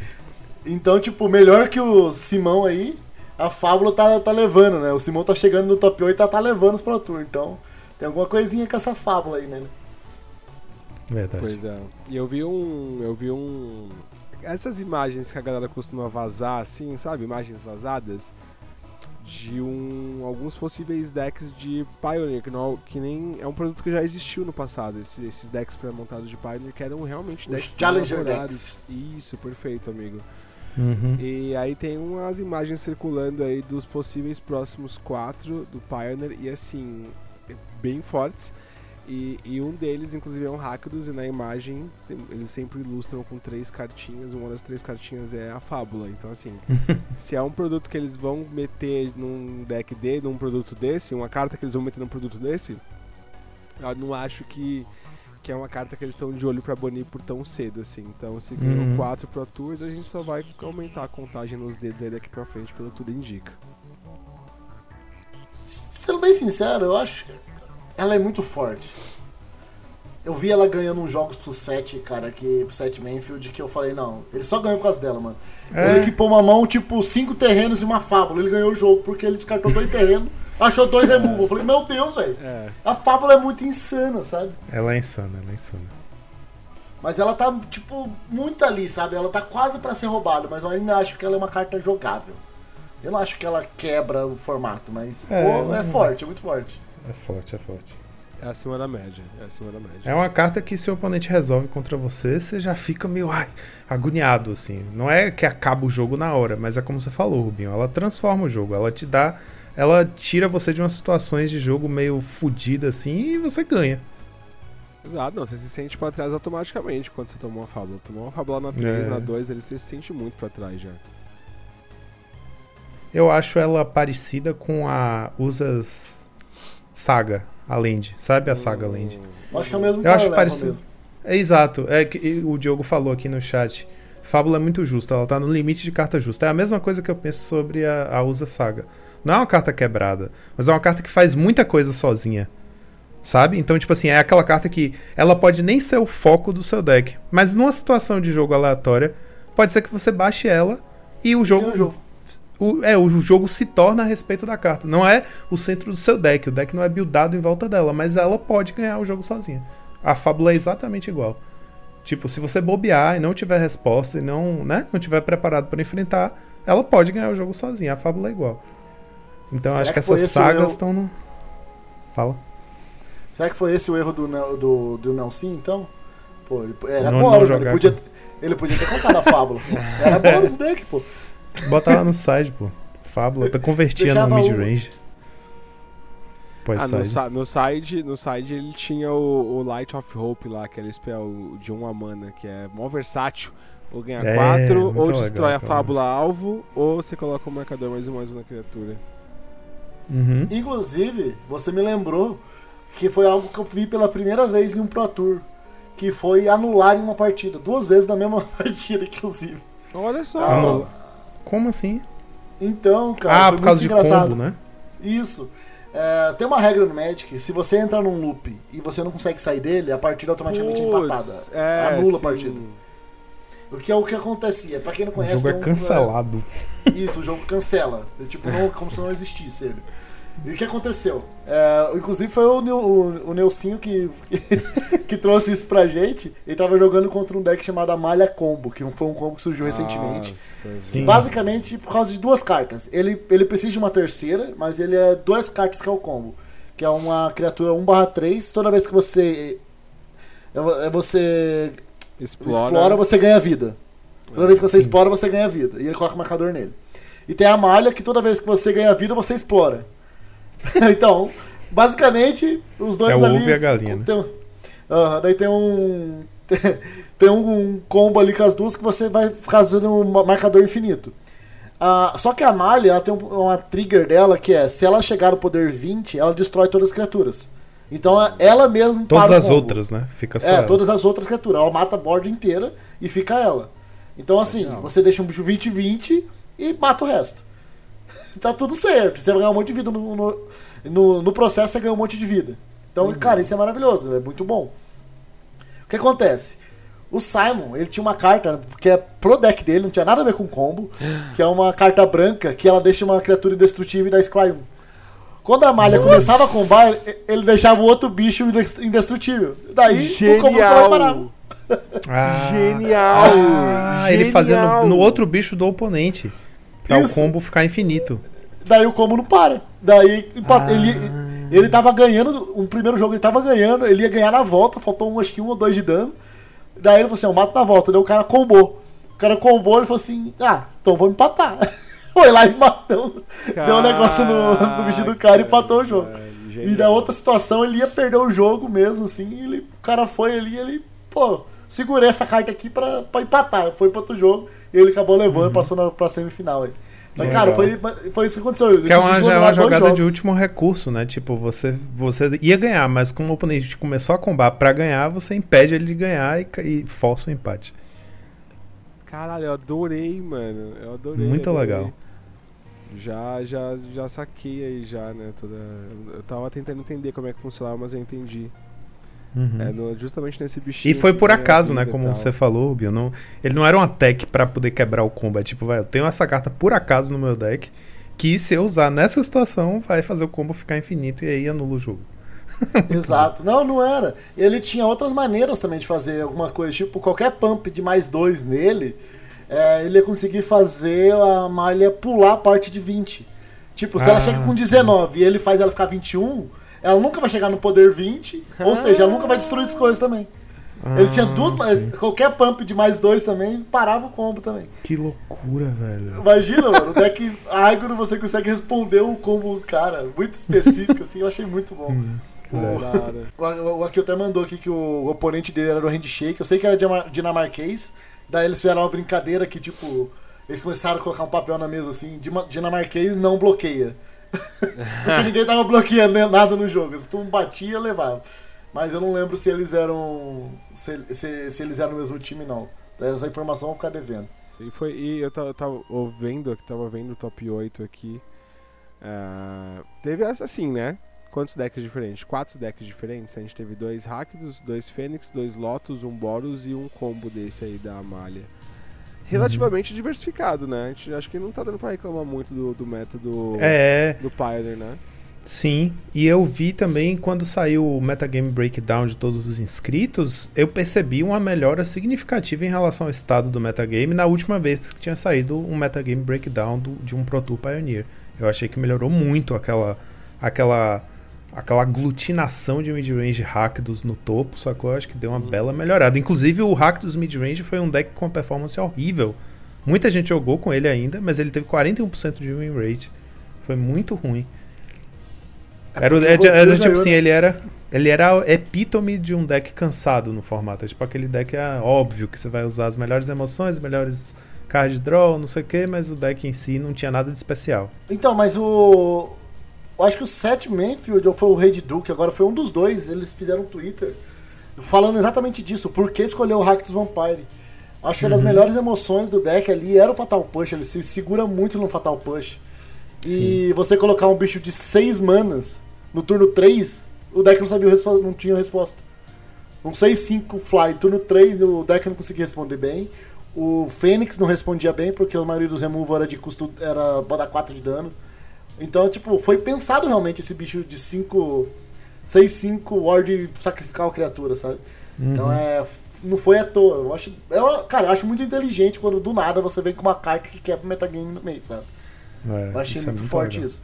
Foi um dos dois que fizeram esse tweet que eu, que eu lembro de ter lido. Eu falei, cara, realmente faz sentido. Se a melhor emoção do, do formato é Fatal Push, você consegue colocar um bicho muito maior e difícil de remover pelo outro deck também, que é um deck que consegue interagir, pô, muito foda, tá ligado? Sim. Temos o Iodeto dando um, um alô aqui no chat, primeira vez no nosso chat. Salve Iodeto, muito bem-vindo. Eu me lembro uma vez que eu fui numa live do Iodeto pra ver justamente uma vez que o Jamal foi lá Ah, Não bravo. esqueça Um que foi muito legal. também. falar de Pokémon, né? Exato, exato. Ó, agora eu tô vendo aqui. é, teve. Tem alguns decks controls que apareceram no, no Pro Tour também. Eu, é, é louco, assim, eu, eu não gosto de pilotar deck control. Tenho até um pouco de, de, sei lá, preconceito, assim. Não, ah, Jamal quer jogar o torneio, tem aqui um deck control pra você jogar. Eu ah, agradeço, assim, muito obrigado pela gentileza, mas não, não tô querendo. Não sou muito fã de pilotar. Mas é, eu gosto muito de assistir decks control sendo pilotados em alto nível, assim, né? Então, tô Sim, vendo aqui cara, que é. o Nassif, por exemplo, foi de Dimir Control. E eu tô dando Uhum. uma olhada nas listas e tá me chamando a atenção. E até queria perguntar pra vocês se isso refletiu no Pauper de alguma forma também. Que eu tô vendo que tanto o Dimir Control quanto algumas listas de UW Control, todos esses decks, assim, Controlzão, Raid Control, estão usando a spell nova, mano. O Deduce lá, o Deduzir. Sim. Caraca, velho, a spell realmente é, é, é braba, né? É um advantage maneiro real, né, velho, pro, pro formato. Não sei se no Pauper tá rolando também, mas gostei de ver a carta tão presente assim. Foi, cara. Ela, ela. E o engraçado é que todo mundo que eu vi comentar sobre ela no Pioneer tava falando justamente comparando com Think Twice, que foi a principal comparação que a gente teve no Pauper, né? Porque ela, em Hum. muitas ocasiões, vai fazer um Think Twice melhorado, que é um Think Twice que você. O flashback não é um cast, não é uma mágica, é difícil de anular, fica na mesa, você pode usar a clue para outras coisas. É uma carta que eu acho que. é, em em termos, eu diria que em termos de quando a gente viu a carta no, no preview, que foi uma das primeiras, né, que apareceram, uma das Sim. primeiras comuns, ela, eu acho que a performance dela me surpreendeu. Foi mais, foi mais legal do que eu pensei. E eu acho que no Pioneer ela teve um impacto maior porque ela ajuda muito esses controls a justamente chamar como está falando, esses controls. É aquela carta ótima para esse estilo de control que é um deck reativo, um deck de respostas, porque você passa com a mão aberta para fazer ou counter ou remoção. Se o oponente não te der nada para anular, nem nenhum bicho para remover, você casta ou deduz. E, ou então no outro turno, a mesma mana que você deixou em pé, você é, estoura a clue e compra mais carta. Por que é que o Binho tá aí? Eu quero saber Chora também por que, que ele tá rindo tanto, tô curioso. Que eu tô rindo só de ver ele rir. é que primeiro, pera, deixa eu me recuperar aqui. É a primeira vez que. É uma crise mesmo disso, velho. É. é a primeira vez que o Joaquim tava falando Deduce de usar clue. Pareceu muito que ele falou que podia usar o cu pra outras coisas, velho. eu tô ah. Que isso, velho. Exato. Só que ele me falou isso, eu não aguentei. Minha cabeça foi longe, falei, vou deixar ele terminar de falar. as pérolas, as pérolas da, das gravações. Ai, ai. Não sei se foi só eu que minha mente é ruim.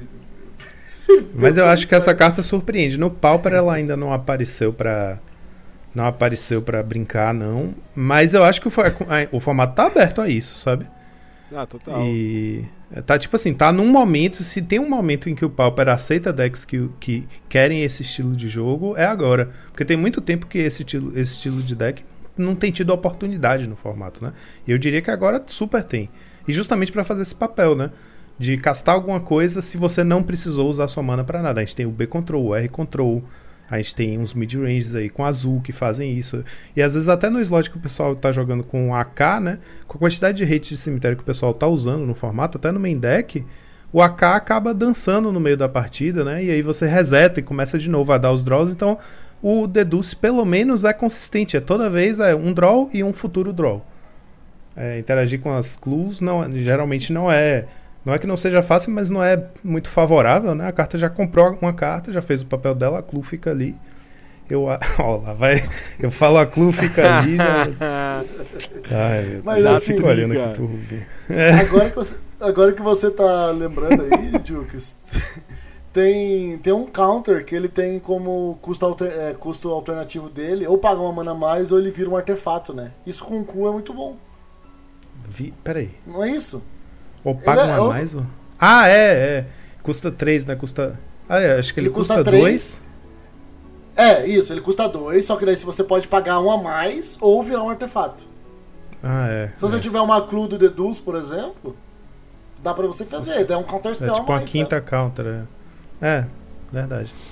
Umas cartinhas assim, não, é, pra, sei lá, tem gente um, que tá, um tem gente que tá viajando no, no UB, como é que se fala? Da mesma forma que a gente chama o BG de Gardens, tem gente chamando de UB Gardens, mas não é Gardens, é Crab, porque tá usando Hard Evidence, que faz o caranguejo e a clue, e Deduce para fazer a clue. E aí você pode jogar com Deadly Dispute e todo aquele kit de sacrifício de artefato para comprar carta. Então você tem enfim, tem caminhos aí a serem explorados e acho que se, se tem caminho para explorar, o momento é esse. Agora a questão é que esse estilo de deck, Control, como o Spock falou semana passada, tem uma matchup horrenda contra o, o Dread. Porque o Dread, é como eu falei, tem essa. Eu acho que, sei lá, se tiver uma solução permanente para o Dread, assim, uma, uma solução definitiva para quebrar o Dread, seria uma coisa tipo Fada Macabra, que você descarta em resposta para poder tirar o gigante do cemitério na hora que ele fizer o Dread Return dando um alvo no gigante. Aí você não só anula a mágica, como tira o gigante do cemitério e ele não vai mais poder. Aquele gigante, né? E aí você pode fazer com todos os gigantes. Mas assim, é muito específico também. É, eu acho que o formato tem algumas cartas interessantes para responder melhor esse deck do que uma relíquia, por exemplo, porque o deck ignora a relíquia e, na maioria das partes, ou então dá o flashback no, no, no Ancient Grudge antes de combar. Enfim, é, o que eu quero dizer é, decks de control tem espaço para explorar, tem espaço para usar o Deduce, mas tem que lembrar do Dredge, tem que saber é, jogar contra o deck. Tudo isso foi uma grande tangente aí a partir da, do, do, do, Jamal falando dos controles do Pro Tour. É, conteúdo técnico que vocês querem? Então toma. Então toma! Que inclusive foram muito mal, né? Não sei se a gente ia comentar, mas todos os controls, o W decepcionou bastante também. Sim. Foi. foram bem mal no Pro Tour. Eu não vi como o Nassif foi no final, mas o pessoal tava, tava meio que fazendo chacota com ele no começo por ele ter optado por ir de Dimir Control, mas é o deck que ele gosta, é o pet deck dele. Ele Uhum. tava muito fiel, muito fiel ao deck, acreditando muito no deck, eu não sei o que aconteceu. Ó, o pessoal começou aqui a esculhambação da, do, do Borif no chat. Velho. Tá aqui downshift de jaula, downshift de narcomeba, Meu da- Deus. downshift de terapia da cabala. Se a gente der meio mole, o chat começa a virar um grande orife absurdo de, de aloprações. Mas é bom, é, eu acho que ouvindo agora o que vocês estão falando, né, referente a essa questão da galera se voltando contra o, o, o hack dos mid-range, né, é, indo pro Vampiros, o Nassif optando ali pelo deck, o comfort deck dele ali, ao invés de ir para um deck do meta, esses movimentos contrários à, à maré, é, é uma coisa que eu percebi também, como eu falei pra vocês, eu não, não infelizmente não, não consegui acompanhar de forma integral aí o Pro Tour. O que eu assisti de forma integral foi o draft só do Depra. Inclusive eu não. Eu tenho, o Rubinho me deu um spoiler de como foi o desempenho dele com o draft. Mas eu vi só o, ele draftando assim no geral. E até tuitei sobre isso um pouco antes da gente entrar ao vivo aqui, porque eu fiquei, tipo assim, o, o torneio já acabou, já passou, já tem um campeão. Eu tô meio gripado hoje, assim, meio com sinos de tacada. E mesmo assim, assistindo um bagulho de três dias atrás, eu vibrei, assim, com a construção do deck do Depra. O cara é uma máquina, velho. Ele pensa de umas formas, assim, absurdas. Mas tanto me impressionou a, a- deck building do Depra quanto o- as coisas que eu vi nesse draft. Eu só quero. Eu, só, eu vou usar. A gente não vai ter um, um, um detalhamento a fundo do draft, porque né, não, não, não acompanhei e tal, mas eu quero só fazer esse gancho mesmo desse lance de contra a maré, porque tem se consolidado aí de que o branco é a melhor cor dessa edição pro limitado. E a Guilda Boros tem se sobressaído aí com as maiores win rates nos sites de estatísticas, né? E aí ficou muito claro, assistindo o draft do Depra, que todo, todo mundo da mesa ele tava fugindo do branco, velho. Os jogadores eles sentaram na mesa é, com um, olha que papo de coach, com um mindset totalmente ali modificado para poder fugir disso, porque talvez esperassem que, algum deles ali forçaria de alguma forma. Não sei qual é a linha de pensamento, mas achei bizarro. Eu digo isso porque logo no primeiro pack teve uma situação ali de pique número 4, mais ou menos, em que o Depra recebe um booster que tinham duas da melhor comum assim da edição, que é o Fantasminha. Duas manas 2-2, quando entra a criatura 2 ou menos, ele ganha voar. Ele tinha um normal e um foil, isso era pick 4, e os dois estavam no pack, assim, absurdo. Ele até chega a pegar um, ele não pega o foil, o que foi muito estranho. Eu pegaria facilmente o foil ao invés de chegar ao normal. Os, os casters eles comentam sobre essa escolha dele também de pegar o, normal ao invés do foil. Alguns picks pra frente ele recebe um outro drop 2 em comum bem premium também. Então, assim, muito louco. Sabe, acompanhando o draft do Depra, deu pra ver que se ele tivesse ido pra linha do óbvio logo no começo, ele teria saído com talvez o deck mais forte ali da mesa, porque um dos picks que ele ficou em remoção no P1, P1 dele, né, assim que ele abriu o booster, foi o encantamento branco comum de 3 manas, que é uma remoção bem premium no formato. Ele coloca esse encantamento na frente, ele reflete, reflete, reflete, reflete sobre o que ele vai picar. Ele tá nessa mesma linha de pensamento do que de muitos jogadores da mesa aí, de fugir do branco. Ele acaba pegando o counter spell com pump embutido, que é uma mágica verde, azul e X. Então um começo bem diferentão assim do Depra. E, e isso foi muito absurdo no pack 1. E aí no pack 2 a gente tem um- uma Lightning Helix roletando a mesa inteira e chegando pro Depra no pick 9 ali. Então assim, é, Boros estava realmente, se, se mostrou muito aberto, branco, as pessoas estavam realmente fugindo. É, mesmo com alguns sinais muito, muito óbvios assim chegando na galera, a galera tava fugindo da cor branca e isso foi muito louco de ver. E, e era, foi algo que eu fiz questão de escrever, inclusive, enquanto assistia esse, esse draft pré- pré-gravação aqui, para poder comentar, porque eu achei um movimento muito diferente. E eu acho muito legal agora que vocês deram todo esse overview sobre o meta do Pioneer, porque mostra isso mesmo, né? Existe esse movimento de ir contra a maré em algumas situações, justamente para talvez se sobressair ou algo do tipo. E isso é louco de ver que acontece tanto no, no, no construído quanto no limitado, velho. É... Eu sei que o Depra acabou não indo muito bem com esse baralho, mas. Pô, foi Mas da ele hora demais. 8, tá? Ah, ele chegou no top 8. É, ele, ele só abriu mal o draft. Acho que ele fez um 2 no draft. Ah, mas... verdade. Foi, mas oito. teve, teve a redenção. Passou ele foi pro em sexto 8. lugar, tô vendo aqui, de Fênix, verdade, pode crer. Pelo menos compensou. Inclusive. Então, mas inclusive até fazer pra quem ah, para quem aí gosta de ver jogadas e quer melhorar sua gameplay, tem algo que, que ele fez na, na- no top 8. O primeiro jogo do top 8, se não me engano, foi dele contra o, o, o Seth Manfield. E chegou uma situação de jogo que assim, ele ele tava pra morrer, ele ia morrer pra board que tava no jogo. Ele tinha uma fadinha em jogo que é a Pick Lock, que ela mila a carta. É uma cantrip que vira um. que tem aventura, né? Uma cantrip na aventura e ela é uma criatura ali que pode ficar na mesa. Ele tava com a Pick Lock na mesa, ele, ele achou a segunda, ele podia só fazer a Pick Lock, dar double block, só que ele ia perder as duas fadas, ia voltar e ia morrer, sabe? Que é muito difícil. E ele tinha uma outra play que era muito mais arriscada. Que é uma play dele. Que assim, todo mundo fica falando um monte de coisa, né? Pô, ele pode tentar fazer tal coisa, ele pode ir pra essa linha, ele pode ir pra aquela outra. Daí todo mundo chegou no final assim, ah não, ele coloca as duas criaturas na mesa, dá champ block, dá o draw e vê que vai resolver, sabe? Tinha um dos draw que ia salvar, ia ser um. Tal, assim, um dos draw pra ajudar, né? Que tinha que ser um. O Treasure Cruise pra achar duas emoção. Ou ele ia pra essa linha, ou ele ia pra uma linha que eu achei que foi a melhor, só que assim, ele acabou perdendo. Mas nem sempre é você fazer as jogadas certas é você ganhar. Eu acho que ele fez a jogada certa que foi. Ele tinha quatro manas, ele tinha quatro manas up, e ele podia fazer. Ele passou o turno só com uma fada, ou seja, ele tava morrendo na board, daquela jeito que tava ali. Como é que ele não morria? Se ele fizesse a, a pick lock, achasse uma remoção, matasse o bicho do cara, ele ia voltar com uma pick lock pra fazer ainda. E o jogo, tipo, estenderia dois, três turnos, e aí ele conseguia fazer Fênix, sabe?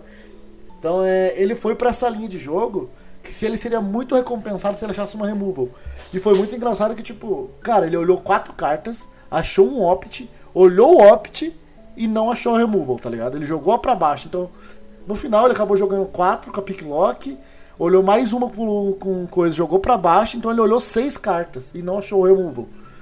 É, então, assim, é, foi punido, perdeu o jogo por causa disso.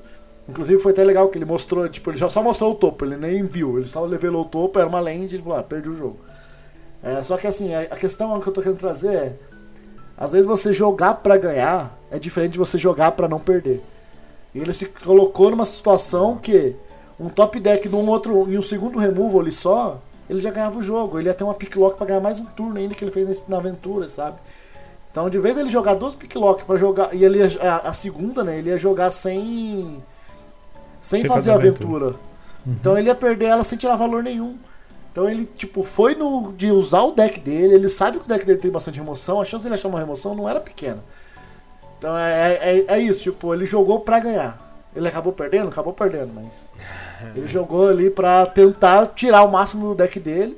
Dessa vez não funcionou, mas ele ia ser muito bem recompensado. Inclusive, ele viraria o jogo, se eu não me engano, porque o set tava no top deck já. Se ele lida com as duas criaturas, ele ganhava o jogo. Então, cara, ele se colocou nisso, sabe? Ah, Daí, ah, o cara deu top deck no removal. Não. O cara se colocou nessa situação. Ele entendeu? É, é diferente de você jogar.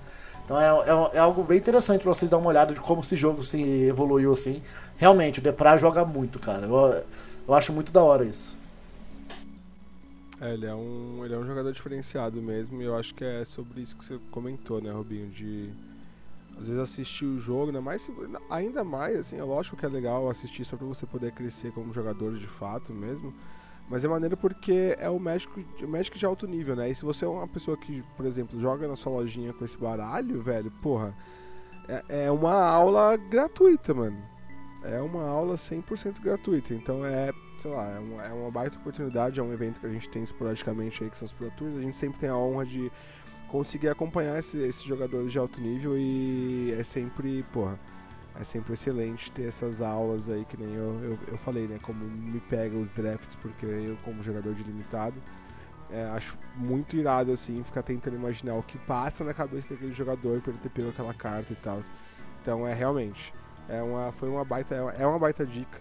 Os VODs estão disponíveis na Twitch, galera, na Twitch do próprio. Da próprio. Da Wizards of the Coast. É, então fica a dica aí pra vocês.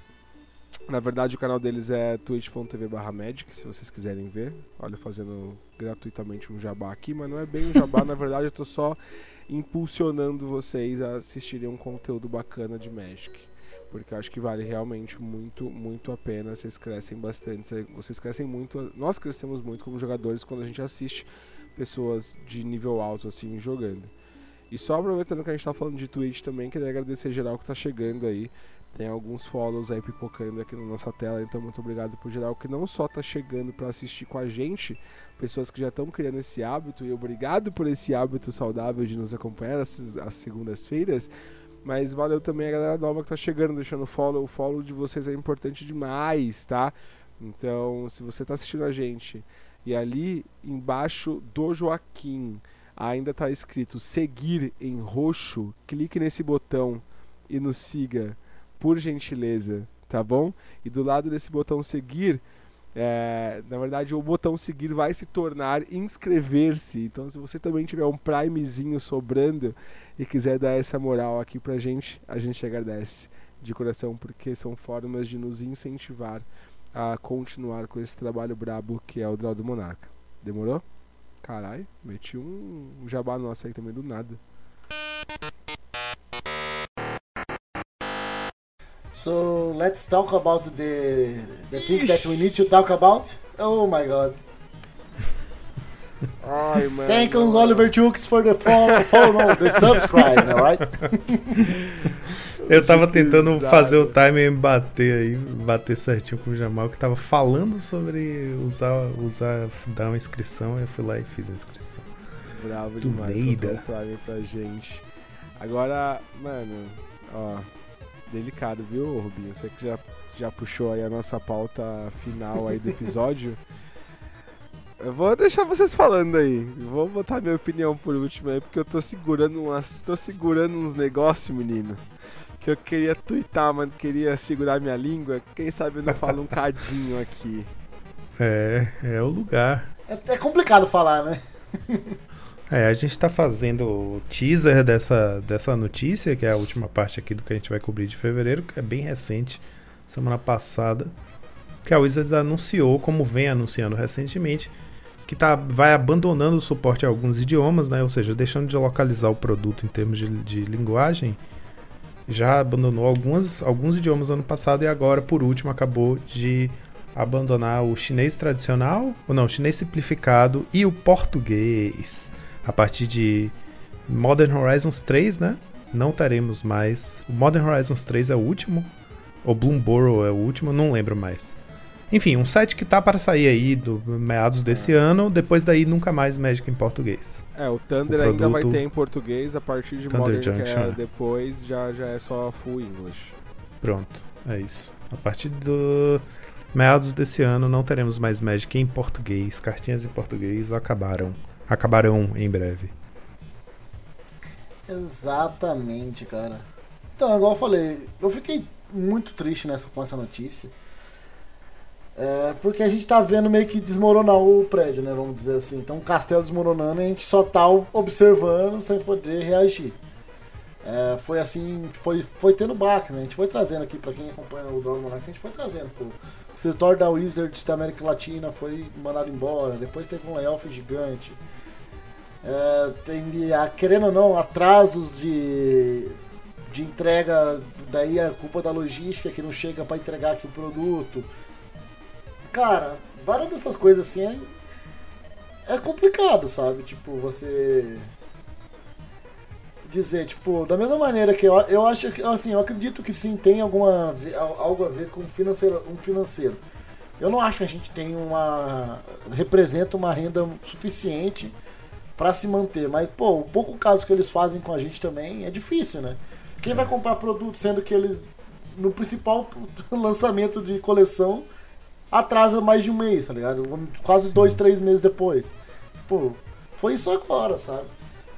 E como é que tipo eles querem que a galera do Brasil se interesse mais pra jogar essas coisas, sendo que não tem suporte mais para o Brasil, sabe? Criador de conteúdo aqui no Brasil não tem, não tem incentivo nenhum pra criar conteúdo pra Magic.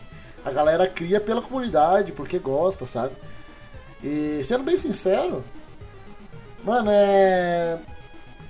O, o ser inglês da carta, pra mim, é o que menos importa. Assim, sendo bem cruzão, assim. Eu consigo entender inglês, eu vou conseguir jogar. Eu acho que a maioria das pessoas que jogam Magic hoje, já jogadores, sabe? Já jogadores de Magic sabem e vão se virar muito bem. Eu acho que esse não é o problema. O problema é a falta de. de. de. de...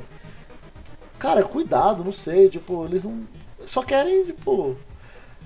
Como é que vai atrair gente nova, sabe? E eu acho que o, a América do Sul como um todo, eu não falo nem só o Brasil, mas a América do Sul como um todo, pô, tem um potencial gigantesco aqui, sabe? Eu sei que a gente tem problemas, eu acho que a gente tem problemas. Daí é mais político, eu não quero entrar nisso, que eu acho que interfere nisso. É, só bem só para tentar exemplificar, iPhone 15, gente, lança quatro meses antes na Europa. Chega no Brasil aqui depois de quatro meses, tá? Então, se você quiser um iPhone 15 antes, tem que, você pode. Não. Por quê? Porque eles estão nem ligando pro mercado brasileiro. Para eles, o mercado brasileiro não faz diferença. Ah, o meu amigo teve num tempo. Porque ele trouxe de fora. Para comprar aqui no mercado brasileiro, chega tudo depois. Xiaomi, depois da China, lançou na China tipo seis meses atrás. Então, tipo, nosso não é a Magic que é assim. É, todo mundo é assim com a gente, entendeu? Brasil, mercadoria, então por isso que eu falo que é algo muito maior. Mas, pô, ele é um jogo de carta que cresceu muito no Brasil. O maior jogador da história de Magic é brasileiro. Eu acho um pouco descaso com a gente, sabe? Daí entra em outros patamares, não é só política e, e financeiro. Eu acho que realmente estão deixando a gente de lado. E por isso que é triste, sabe? Não sei se eu tô até chorando demais, mas. Cara, pra mim é- foi bem decepcionante, assim. É mais. É, é complicado falar. Cara, eu acho que é o, o, o complicado é saber que tem um fator hipocrisia muito grande no caso da Wizards, porque é uma empresa que vem reportando lucros cada vez mais bilionários, uma empresa extremamente rica, extremamente lucrativa e vai batendo recorde de lucro ano após ano. Tem condição de dar suporte à comunidade de uma forma muito mais ampla, muito mais forte do que eles fazem, de ter uma presença maior. E como você falou, Rubinho, é uma questão de dar suporte ao produto no país, né? Porque no Brasil é, o produto é localizado, é traduzido para o português, é, enfim. Só que falta, por exemplo, uma localização de preço para que a gente consiga. Se você olhar para quanto custa uma caixa de booster no Brasil, mil reais, 900 e tantos reais, né? Olhe para quanto isso custa em dólar lá, é tipo 150 dólares. Não é uma coisa assim? É, é, é, é tipo e- você comparar com o salário mínimo, né? Exatamente. Aqui, nossa, é, um, é tipo, é um, é um Veja- preço de um salário mínimo. Daí lá Exatamente, é tipo, 20%. Não faz nem É, sentido. Exato, sabe? exato, exato. É tipo lá é 10 a 20% do salário médio, aqui é um terço do salário médio do brasileiro. Então, tipo, o, o Magic é um produto caro. Por exemplo, você vai olhar, as cartas circulam muito mais nos Estados Unidos e na Europa porque tem muito mais draft, porque o produto tem um suporte de localização de preço. O preço de um booster não custa é, X, sendo X igual a o dólar vezes a moeda local. É X, é X um valor, tipo assim, a proporção do que aquilo custa em relação ao salário mínimo local. Tem que ser uma representação de custo que caiba no nosso cotidiano e não simplesmente converta a moeda e pronto, quanto der em dólar deu, você compra se você puder, acabou. Então, se não tem esse suporte, é claro que essa desculpa de que. Não é desculpa, essa, essa razão que eles deram, o motivo que eles deram, né? De que por uma questão de custos e tal, certo, vai fazer sentido. A gente não tem o que negar, a gente não tem o que falar, né? Claro que é mais barato você deixar de fazer no idioma, fazer. Deixa de fazer logo em todos, faz em um só, faz só em inglês e pronto, vende pra todo mundo. Todo mundo vai comprar igual, porque Magic vende muito e acabou.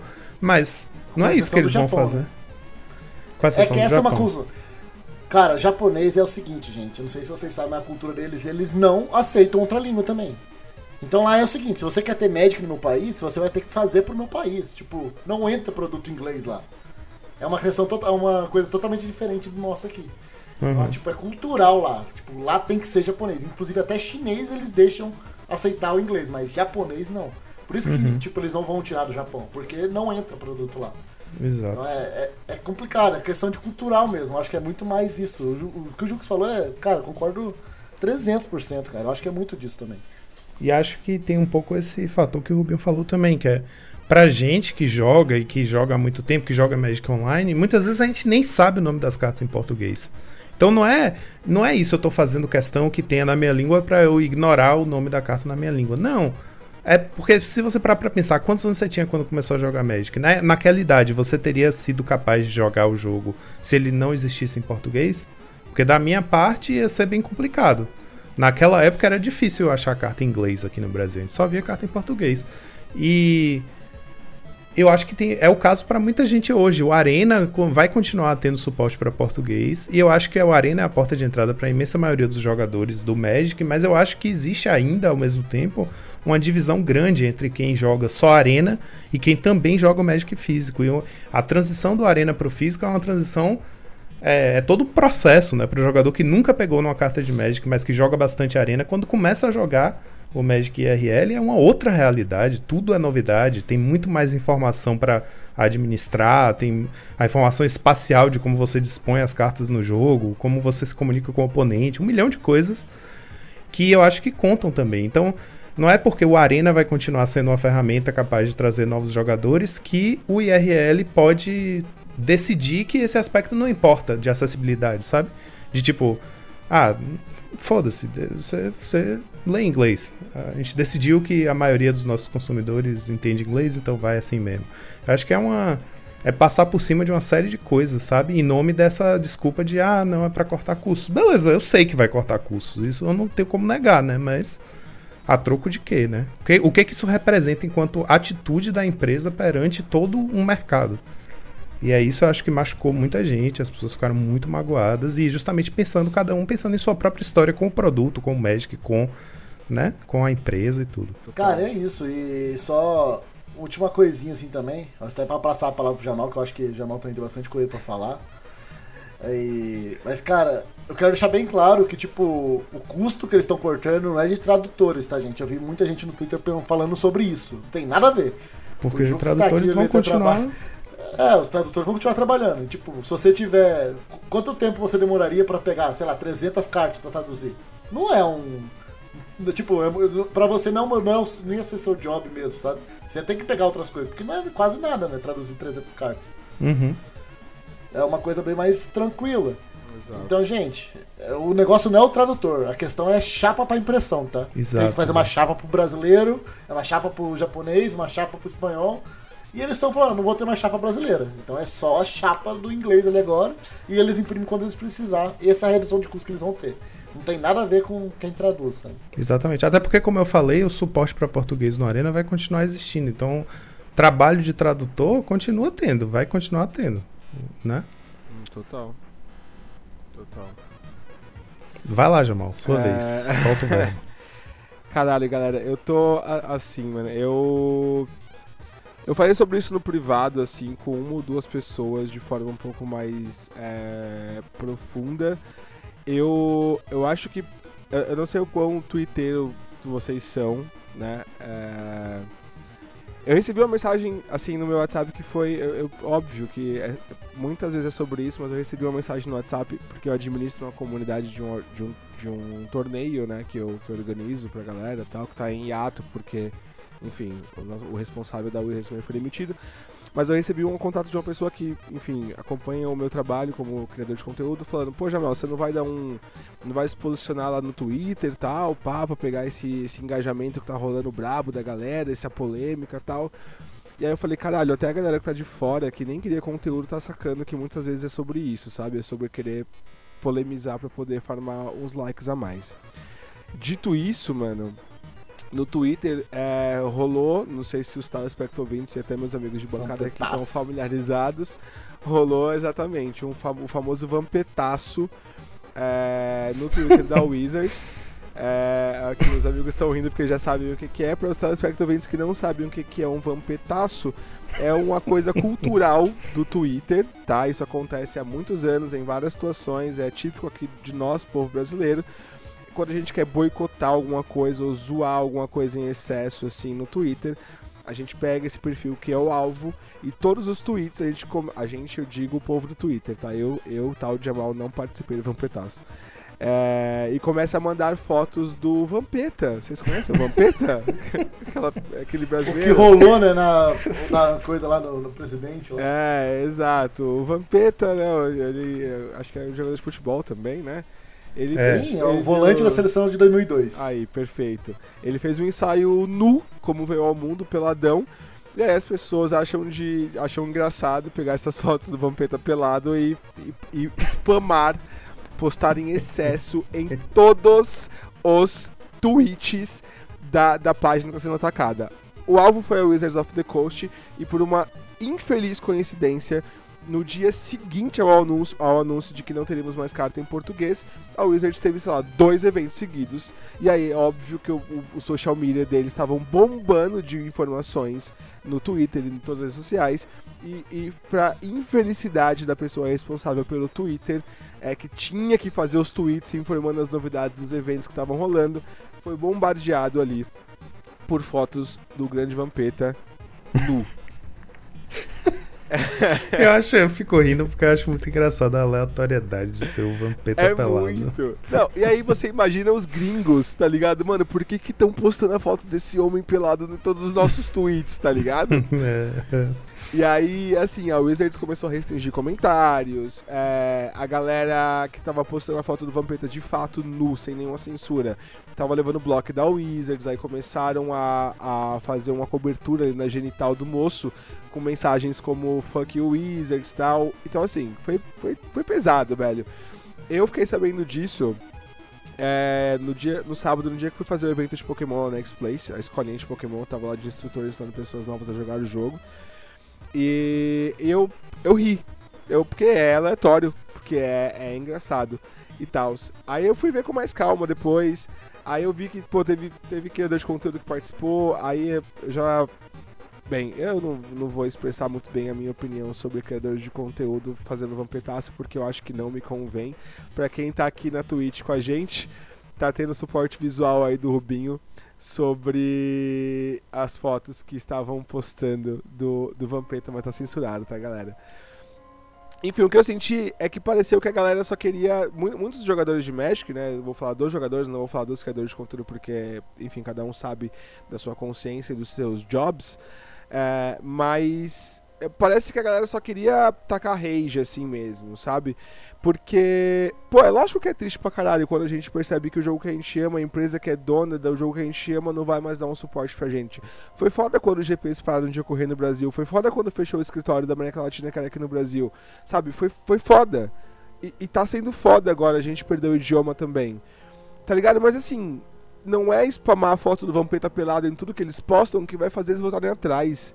Não, não é o boicote que nem estão levantando também de ah, vamos boicotar, vamos parar de comprar carta física e usar proxy. Não é isso que vai fazer a Wizards voltar atrás. Sabe? É, se. E aí eu vou falar muito de cada pessoa. Se pro, pra você, pessoa que ficou puta porque não vai ter o português e tal, é, conversa com seu grupo de amigos manda uma mensagem no seu grupo de, no seu playgroup fala assim, galera, a gente não vai ter mais não vai ter mais carta em português, o que a gente faz agora, mano? Vamos, vamos se permitir usar proxy no nosso mesão de commander, ou vamos, sei lá, é, jogar com algum auxílio de tradução. Acha a solução pro seu playgroup, mano. Sabe? Eu joguei essa informação no meu grupo de amigos mais próximo que jogam competitivo comigo, e eles falaram, pô, que merda. É. É, quando que é o próximo pré-release mesmo? Tipo assim, porque pro meu playgroup isso não importa, tá? Tô falando Jamal jogador. Agora, eu, eu, Jamal, antes de eu ser o tal de Jamal, o criador de conteúdo tal de Jamal, quando eu era só o Jamalzinho que colava nas lojas para jogar, e eu sempre fui jogador de pré-release, quem essa frase é uma merda, mas quem me conhece sabe.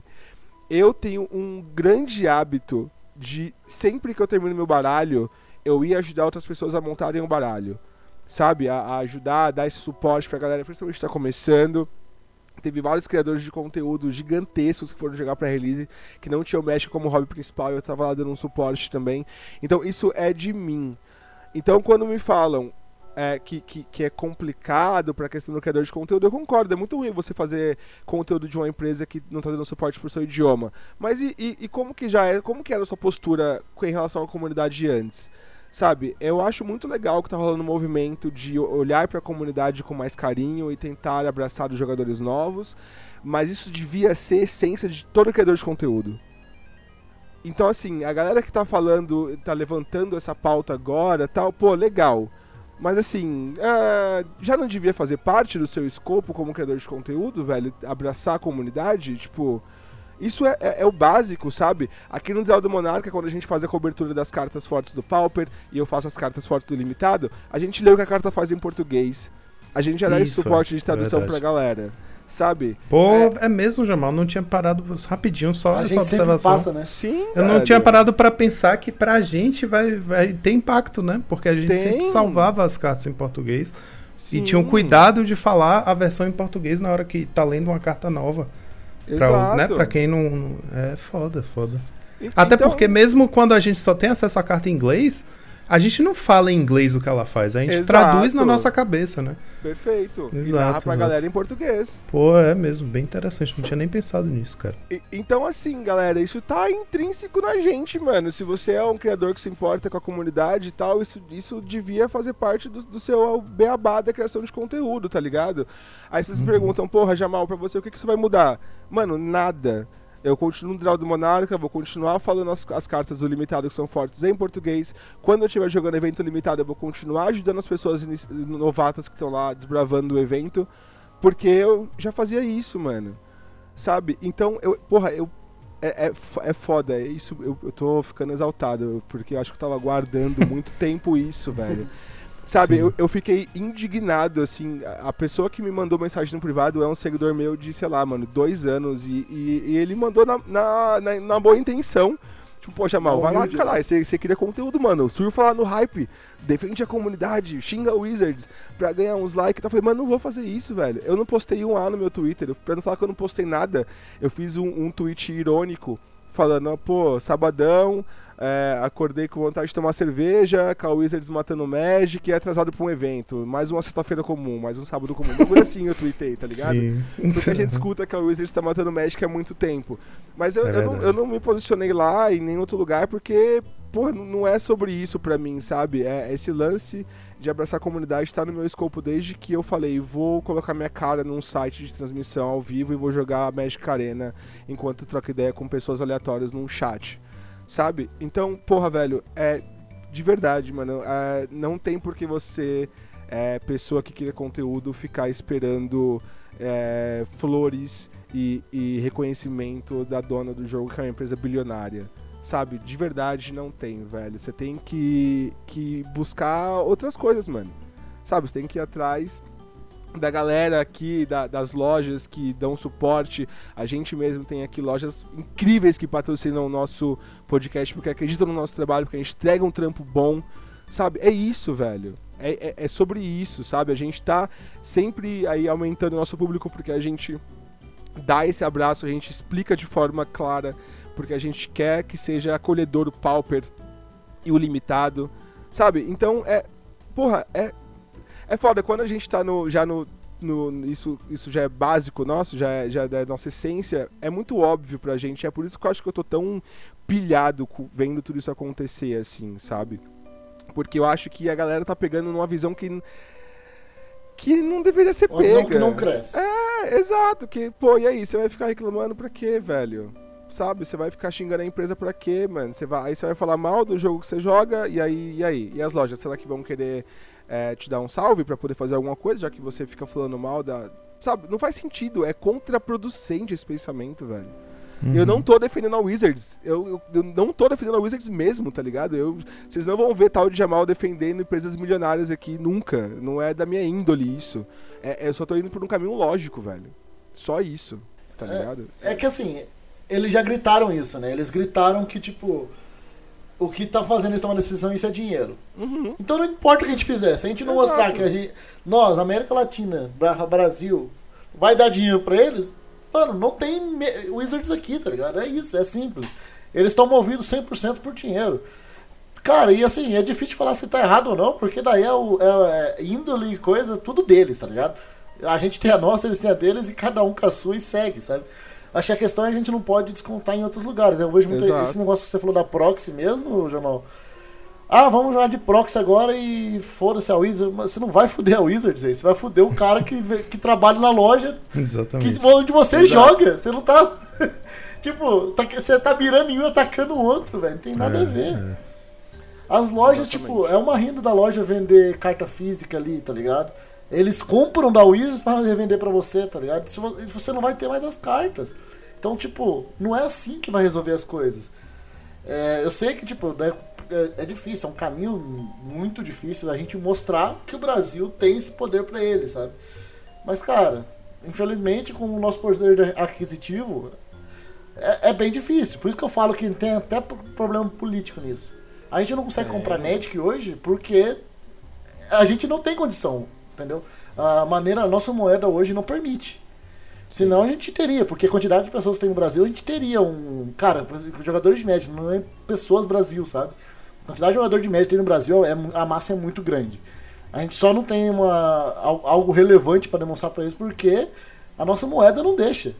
Exato. Então, é, a gente tem esse, essa limitação, sabe? Então, é complicado falar, mas não desconte na lojinha da sua cidade, não desconta nas lojinhas aqui. Exato. Cara, eles não têm nada a ver com isso. Eles, eles, precisam, eles precisam mais ainda do seu apoio, sabe? Exato. Então é diferente. É, Uma coisa é uma empresa multimilionária que faz as cartas lá, e outra coisa é a lojinha da sua cidade. Não é jogando com proxy você vai, vai mudar isso, sabe? Exato. E você falou do bagulho econômico, Rubinho, eu quero só pegar, só pra fazer um, um breve enaltecimento aqui, porque eu acho que é, é o que eu falei. Pra mim, tal Jamal não vai mudar, né? é, o meu modo de agir em relação ao México, porque é da minha essência já ser essa pessoa que quer abraçar todo mundo e, e ensinar e acolher. É, essa, esse é o meu intuito, assim. E eu acho muito legal as pessoas que veem esse tipo de, de situação como uma forma de informar. E é por isso que eu quero fazer só uma, uma breve recomendação para uma criadora de conteúdo, a Elo. Para quem quiser seguir ela no Twitter, o Twitter dela é elo.magic.tcg. Ela fez um, um Reels no dia que rolou essa notícia, na verdade, um dia depois, no domingo, que assim tá repercutindo super bem. Eu, eu vi logo que ela lançou assim, e pra mim foi que nem uma luva. E quando eu li o artigo da Wizards, ele fala os idiomas que ele tá deixando, né, incluindo o português, e ele fala que eles tá man- ele- e eles falam que eles estão mantendo, e eles falam que eles vão manter o italiano. E eu fiquei pensando, cacete, meu irmão. É... A Itália, tipo assim, do tamanho de São Paulo, menor que São Paulo, assim, sabe? Tipo, e... o Brasil é gigantesco. Por que, que eles vão manter o idioma de um país tão pequenininho assim? Na minha cabeça, ignorante, porque não manjo de economia, não, não é minha área, sabe? Não é minha expertise. Mas fiquei com essa indagação. Falei, um dia procuro. Abro meu Instagram e a Elo, que tem uma formação nessa área financeira, fez um, um, um Reels explicando, falando desse, do, do término do, do booster em português. E aí ela usa justamente o caso da Itália. Para trazer dados econômicos do porquê Itali a Itália é mais rentável para Wizards do que o Brasil. Isso com dados, sabe, concretos, assim, tipo A mais B, e eu achei isso incrível, tá ligado? Então é esse tipo de atitude, mano, que merece ser aplaudido, sabe? Tipo, a pessoa pegou uma situação é, muito ruim pra comunidade e trouxe um conforto, mano. Explicou, falou, ó, é por isso aqui, galera. Essa aqui é a visão, tá ligado? A visão técnica da parada, a visão que a gente que, pô, que não, vocês que não estão familiarizados com essa questão financeira, que não sabem. Eu, mano, eu, eu vi aquele vídeo umas três vezes, tá ligado? Eu, eu caralho, velho, eu falei, é isso. É sobre isso, mano. É, é- é esse tipo de pessoa que, que, que, tá ligado? Que, que vai continuar fazendo a comunidade girar. Porque sabe os caminhos que tem que seguir, mano. Isso é muito da hora, isso tem que ser aplaudido de pé, assim. A Elo é muito braba.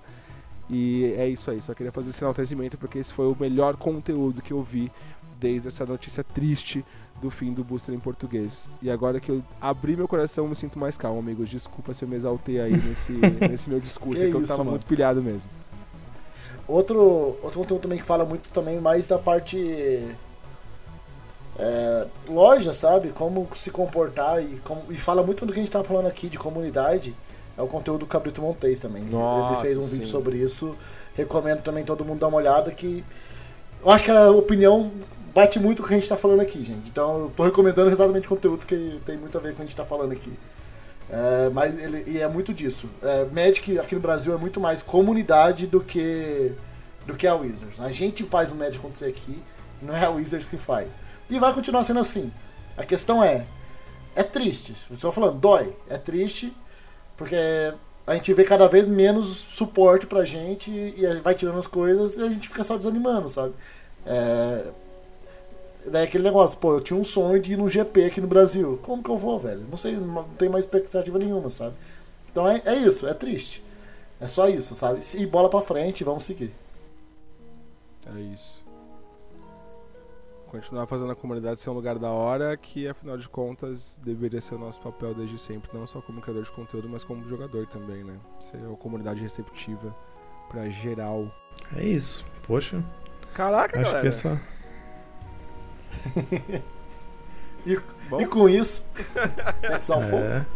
Não, foi, foi realmente muita informação pra, pra refletir, mas, pô, muito legal, Jamal, sua fala. Gostei muito. Porque eu acho que é por aí. A gente. É muito fácil ser levado numa onda de uma revolta. Uma revolta barata, digamos assim, né? Uma revolta que parece óbvia. Ah, vamos ficar puto com a empresa porque fora o capitalismo, blá blá blá. Mas.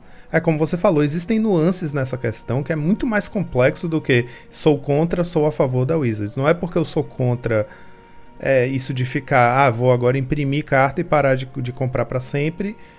Não é porque eu não concordo com isso que eu sou a favor da Wizards e estou defendendo a empresa. Tem muito contexto por trás, contexto local, contexto global.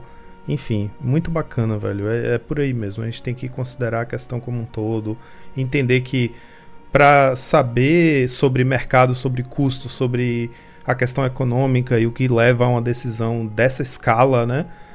É, envolve coisas que a gente, como consumidor leigo, como você mesmo falou, Jamal, tipo, a gente que não é especialista em economia e nessa questão financeira, a gente acha que sabe alguma coisa e acha que tira do da clue, da, na clue do deduz, que que é que isso não vale a pena ou que é uma mentira ou que a desculpa não cola, etc. Mas no fundo a gente não sabe nada, né? A gente não faz ideia dos custos, dos mercados e de todas essas questões. Enfim, tem muito pano para manga essa discussão, mas claramente afetou demais a gente, né? Como comunidade.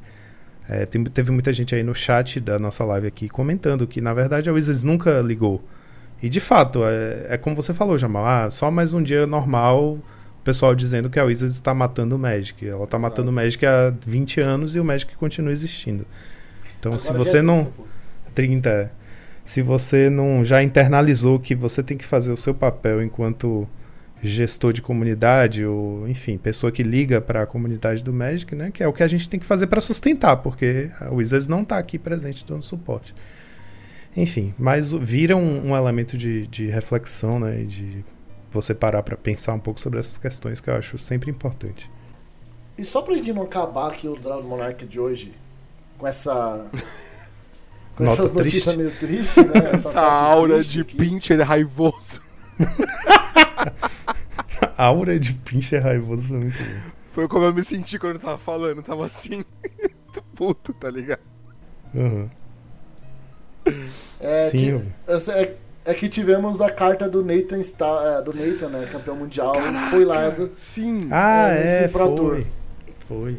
Que é uma carta que eu achei bem interessante, né? Que. Não sei se vocês chegaram a ver ela. Vi sim. Que é um. Eu, eu tô. Deixa eu ter, vou ter que pegar ela aqui agora pra, pra não pra colar certinho, pra não passar Ah. a informação errada. Pera aí. Um dois manas, asterisco barra 3. Que tem, sei lá o que, flash flying. Eu tô tentando lembrar aqui, É, tirando voar, da minha voar cor. vigilância. Voar Vigilância. E aí o poder dela é igual ao número de cartas que você comprou no turno.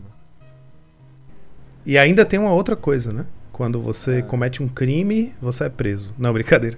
Quando você comete um crime, que é uma nova, um novo termo que vem de Thunder Junction aí, dos Outlaws, Uhum. que é cometer um crime significa jogar uma mágica dando alvo no oponente, não é isso? Numa criatura do oponente, eu acho. Não sei se é no oponente. Acho que é no Tá, oponente ou numa criatura achei- que ele controle. É isso mesmo. Justo. É uma carta de duas manas, Fly Vigilância, que toda vez que ela comete um crime, cometer um crime é o seguinte: toda vez que você dá alvo em qualquer permanente, oponente ou mágica do seu, desse seu oponente, você comete um crime. Então você dá um draw e é isso. Então, por exemplo, você consegue dar um counter spell, um spell pierce dando um draw. E toda vez que você dá draw, essa carta aumenta o poder dela. Uhum. É isso. Uma cartinha bem interessante, eu gostei bastante com uma, pra você jogar com back tempo, né? Então é Sim. uma carta que, por exemplo, você vai dando draw counterando e dando draw. Se você fizer um brainstorm, essa carta bate 4. Já bate no turno. É. Porque já vai ter o draw do turno, mais, mais draw, é, dois, três draw do brainstorm. Tá Uhum. batendo 4 já. 4 fly e vigilância. Pô. É uma carta boa, gostei dessa carta, achei bem forte. É, ela tem bem, bastante potencial. É engraçado esse negócio do crime, né? Deu também já essa coisa de que você dá alvo no oponente, numa, numa permanente do oponente ou numa mágica do oponente a cometer um crime. Já consigo imaginar as presepadas na loja. Ah, você tá dando, você tá anulando minha mágica? Polícia! Cometeu um crime aqui. Total. total, total. Ai, vai ser engraçado. A única coisa que me pegou nessa carta aí foi a arte dela, mano. Achei que ela tava muito bonita e aí meteram umas asas meio feia nela. Como é que eu consigo ver como é o nome da carta? véi. Deixa eu pegar ela aqui de novo. É, Agent alguma coisa. Eu não tinha muito reparado na arte, assim, eu não me ligo muito nisso. Aí acho que foi a Sugoi, uma, uma pessoa que, que participou lá do, do, do meu grupo. Ela comentou sobre isso, eu parei pra analisar e falei, mano, realmente, tá. Caraca, velho. Vocês podiam ter caprichado um pouquinho mais nessa arte, né? Porra, velho. Ah, achei. mó Duelist. bonito, Nathan. Dualist of the Mind. Dualist of the Mind, isso mesmo. É, eu acho Uhum. que o trigger, o trigger do cometer o crime acho que só pode fazer uma vez por turno, senão ia ser meio roubado É. também. É uma vez por turno. E o, draw, o draw, na verdade, é um loot, né? Não sei se a gente falou isso. Ah. Mas assim, compra a carta de qualquer jeito, então aumenta o poder. Ah, É verdade, essa asinha aí atrás, nada a ver, velho. muito Até porque-. Até porque o cara não é um anjo, ele é um humano, um É. humano conselheiro, sei lá o quê. Então, tipo, e ele não ganha flying quando triga, ele tem flying. Por que, que tem essa asinha mágica aí atrás do cara, velho? Pois Bota é. o cara flutuando e pronto. Ah, que merda, é. Exato. É, ficou muito feio, ficou muito feio. Qual é o set aí? Essa, essa coleçãozinha aí é o quê? É Thunder Junction? Eu, É. não sei que coleção é, cara. Eu acho que é Thunder Você Junction. Eu acho que é, É- o é o chapéu, Thunder. né? É o chapéu do óculo. É aquilo ali, ó, ó, o ATJ ali, ó. Oaths of Thunder Junction. Ah, é, OTG. OTG, É essa OTG. aqui, gente. OTJ. Duelist of the Mind. Nathan Stewart. Mas eu achei que o Nathan ficou mais velho nessa carta. Ele é mais novinho que isso. O Nathan É, ficou. velho. Não, o Nathan tem- é, uma, é um neném, É, velho. ele tá Ele é com um cara neném, de 75 anos nessa, nessa carta. ele é um advisor. Ele devia ser. Advisor parece uma palavra, parece que é uma coisa muito antiga mesmo, uma coisa mais, né? Mais sábia tal. É. Ele devia ser, sei lá, mano, humano young, mano. Sei lá, jovem, sei lá. um mano Yang. É, Ele é muito neném, velho. Um mano mago só. É, pode ser, É. pode ser. É. Mas curti a carta, muito, muito legal. Tem potencial. Eu gostei, Sempre é o fato de ser uma carta de custo 2. eh, Assim, eu tô falando porque você falou do Brainstorm, né, Rubinho? No Legacy, um bicho de custo 2, bunda 3, não sei. Ah, eu achei ok, cara. Um deck tempo, ele tem bastante. Ele, cara, ele cabe no deck tempo. Não, cabe, cabe, cabe, cabe. Com certeza. É, um, um bicho, um bicho, um counter. um bicho resistência 3. Fly em vigilância que no turno seguinte com consistência vai bater 4, tá bom, né? Isso. Eu- assim, ele tem seu valor, sim. Eu não acho que é uma das melhores cartas do que já saíram de World Champion. Uhum. Mas eles eles estão com medo, né, de fazer essa carta muito assim. Então, mesmo assim, eu achei bem relevante. Eu acho que é uma carta boa, sim. Vai ter o seu espaço no, no, no- no formato aí. Talvez moderno, não sei, alguma coisa assim vai jogar. Então é isso, pessoal. Muito obrigado aí por mais um review de mês que se passou. E a sensação que a última vez que a gente fez isso foi séculos atrás. Agradecer mais uma vez meus queridos co-hosts, Subinho e Jamal. E agradecer também o apoio da X-Place, Taverna Game House, Rei dos Playmats e Cards Realm. Com a ajuda deles, a gente pode continuar trazendo esse conteúdo de qualidade para vocês, certo?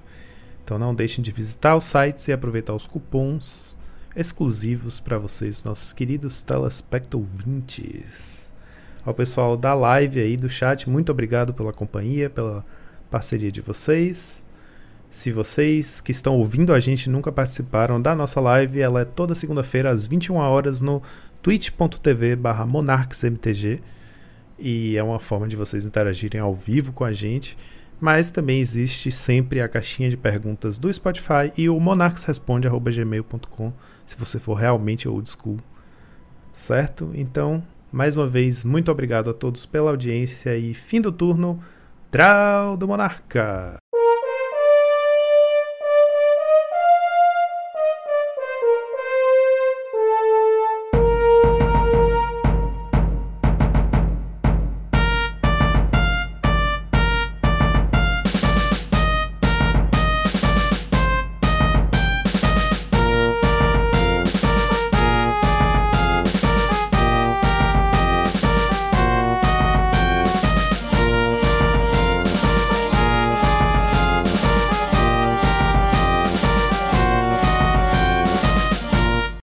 Este podcast foi editado por Monarchs MTG Produções.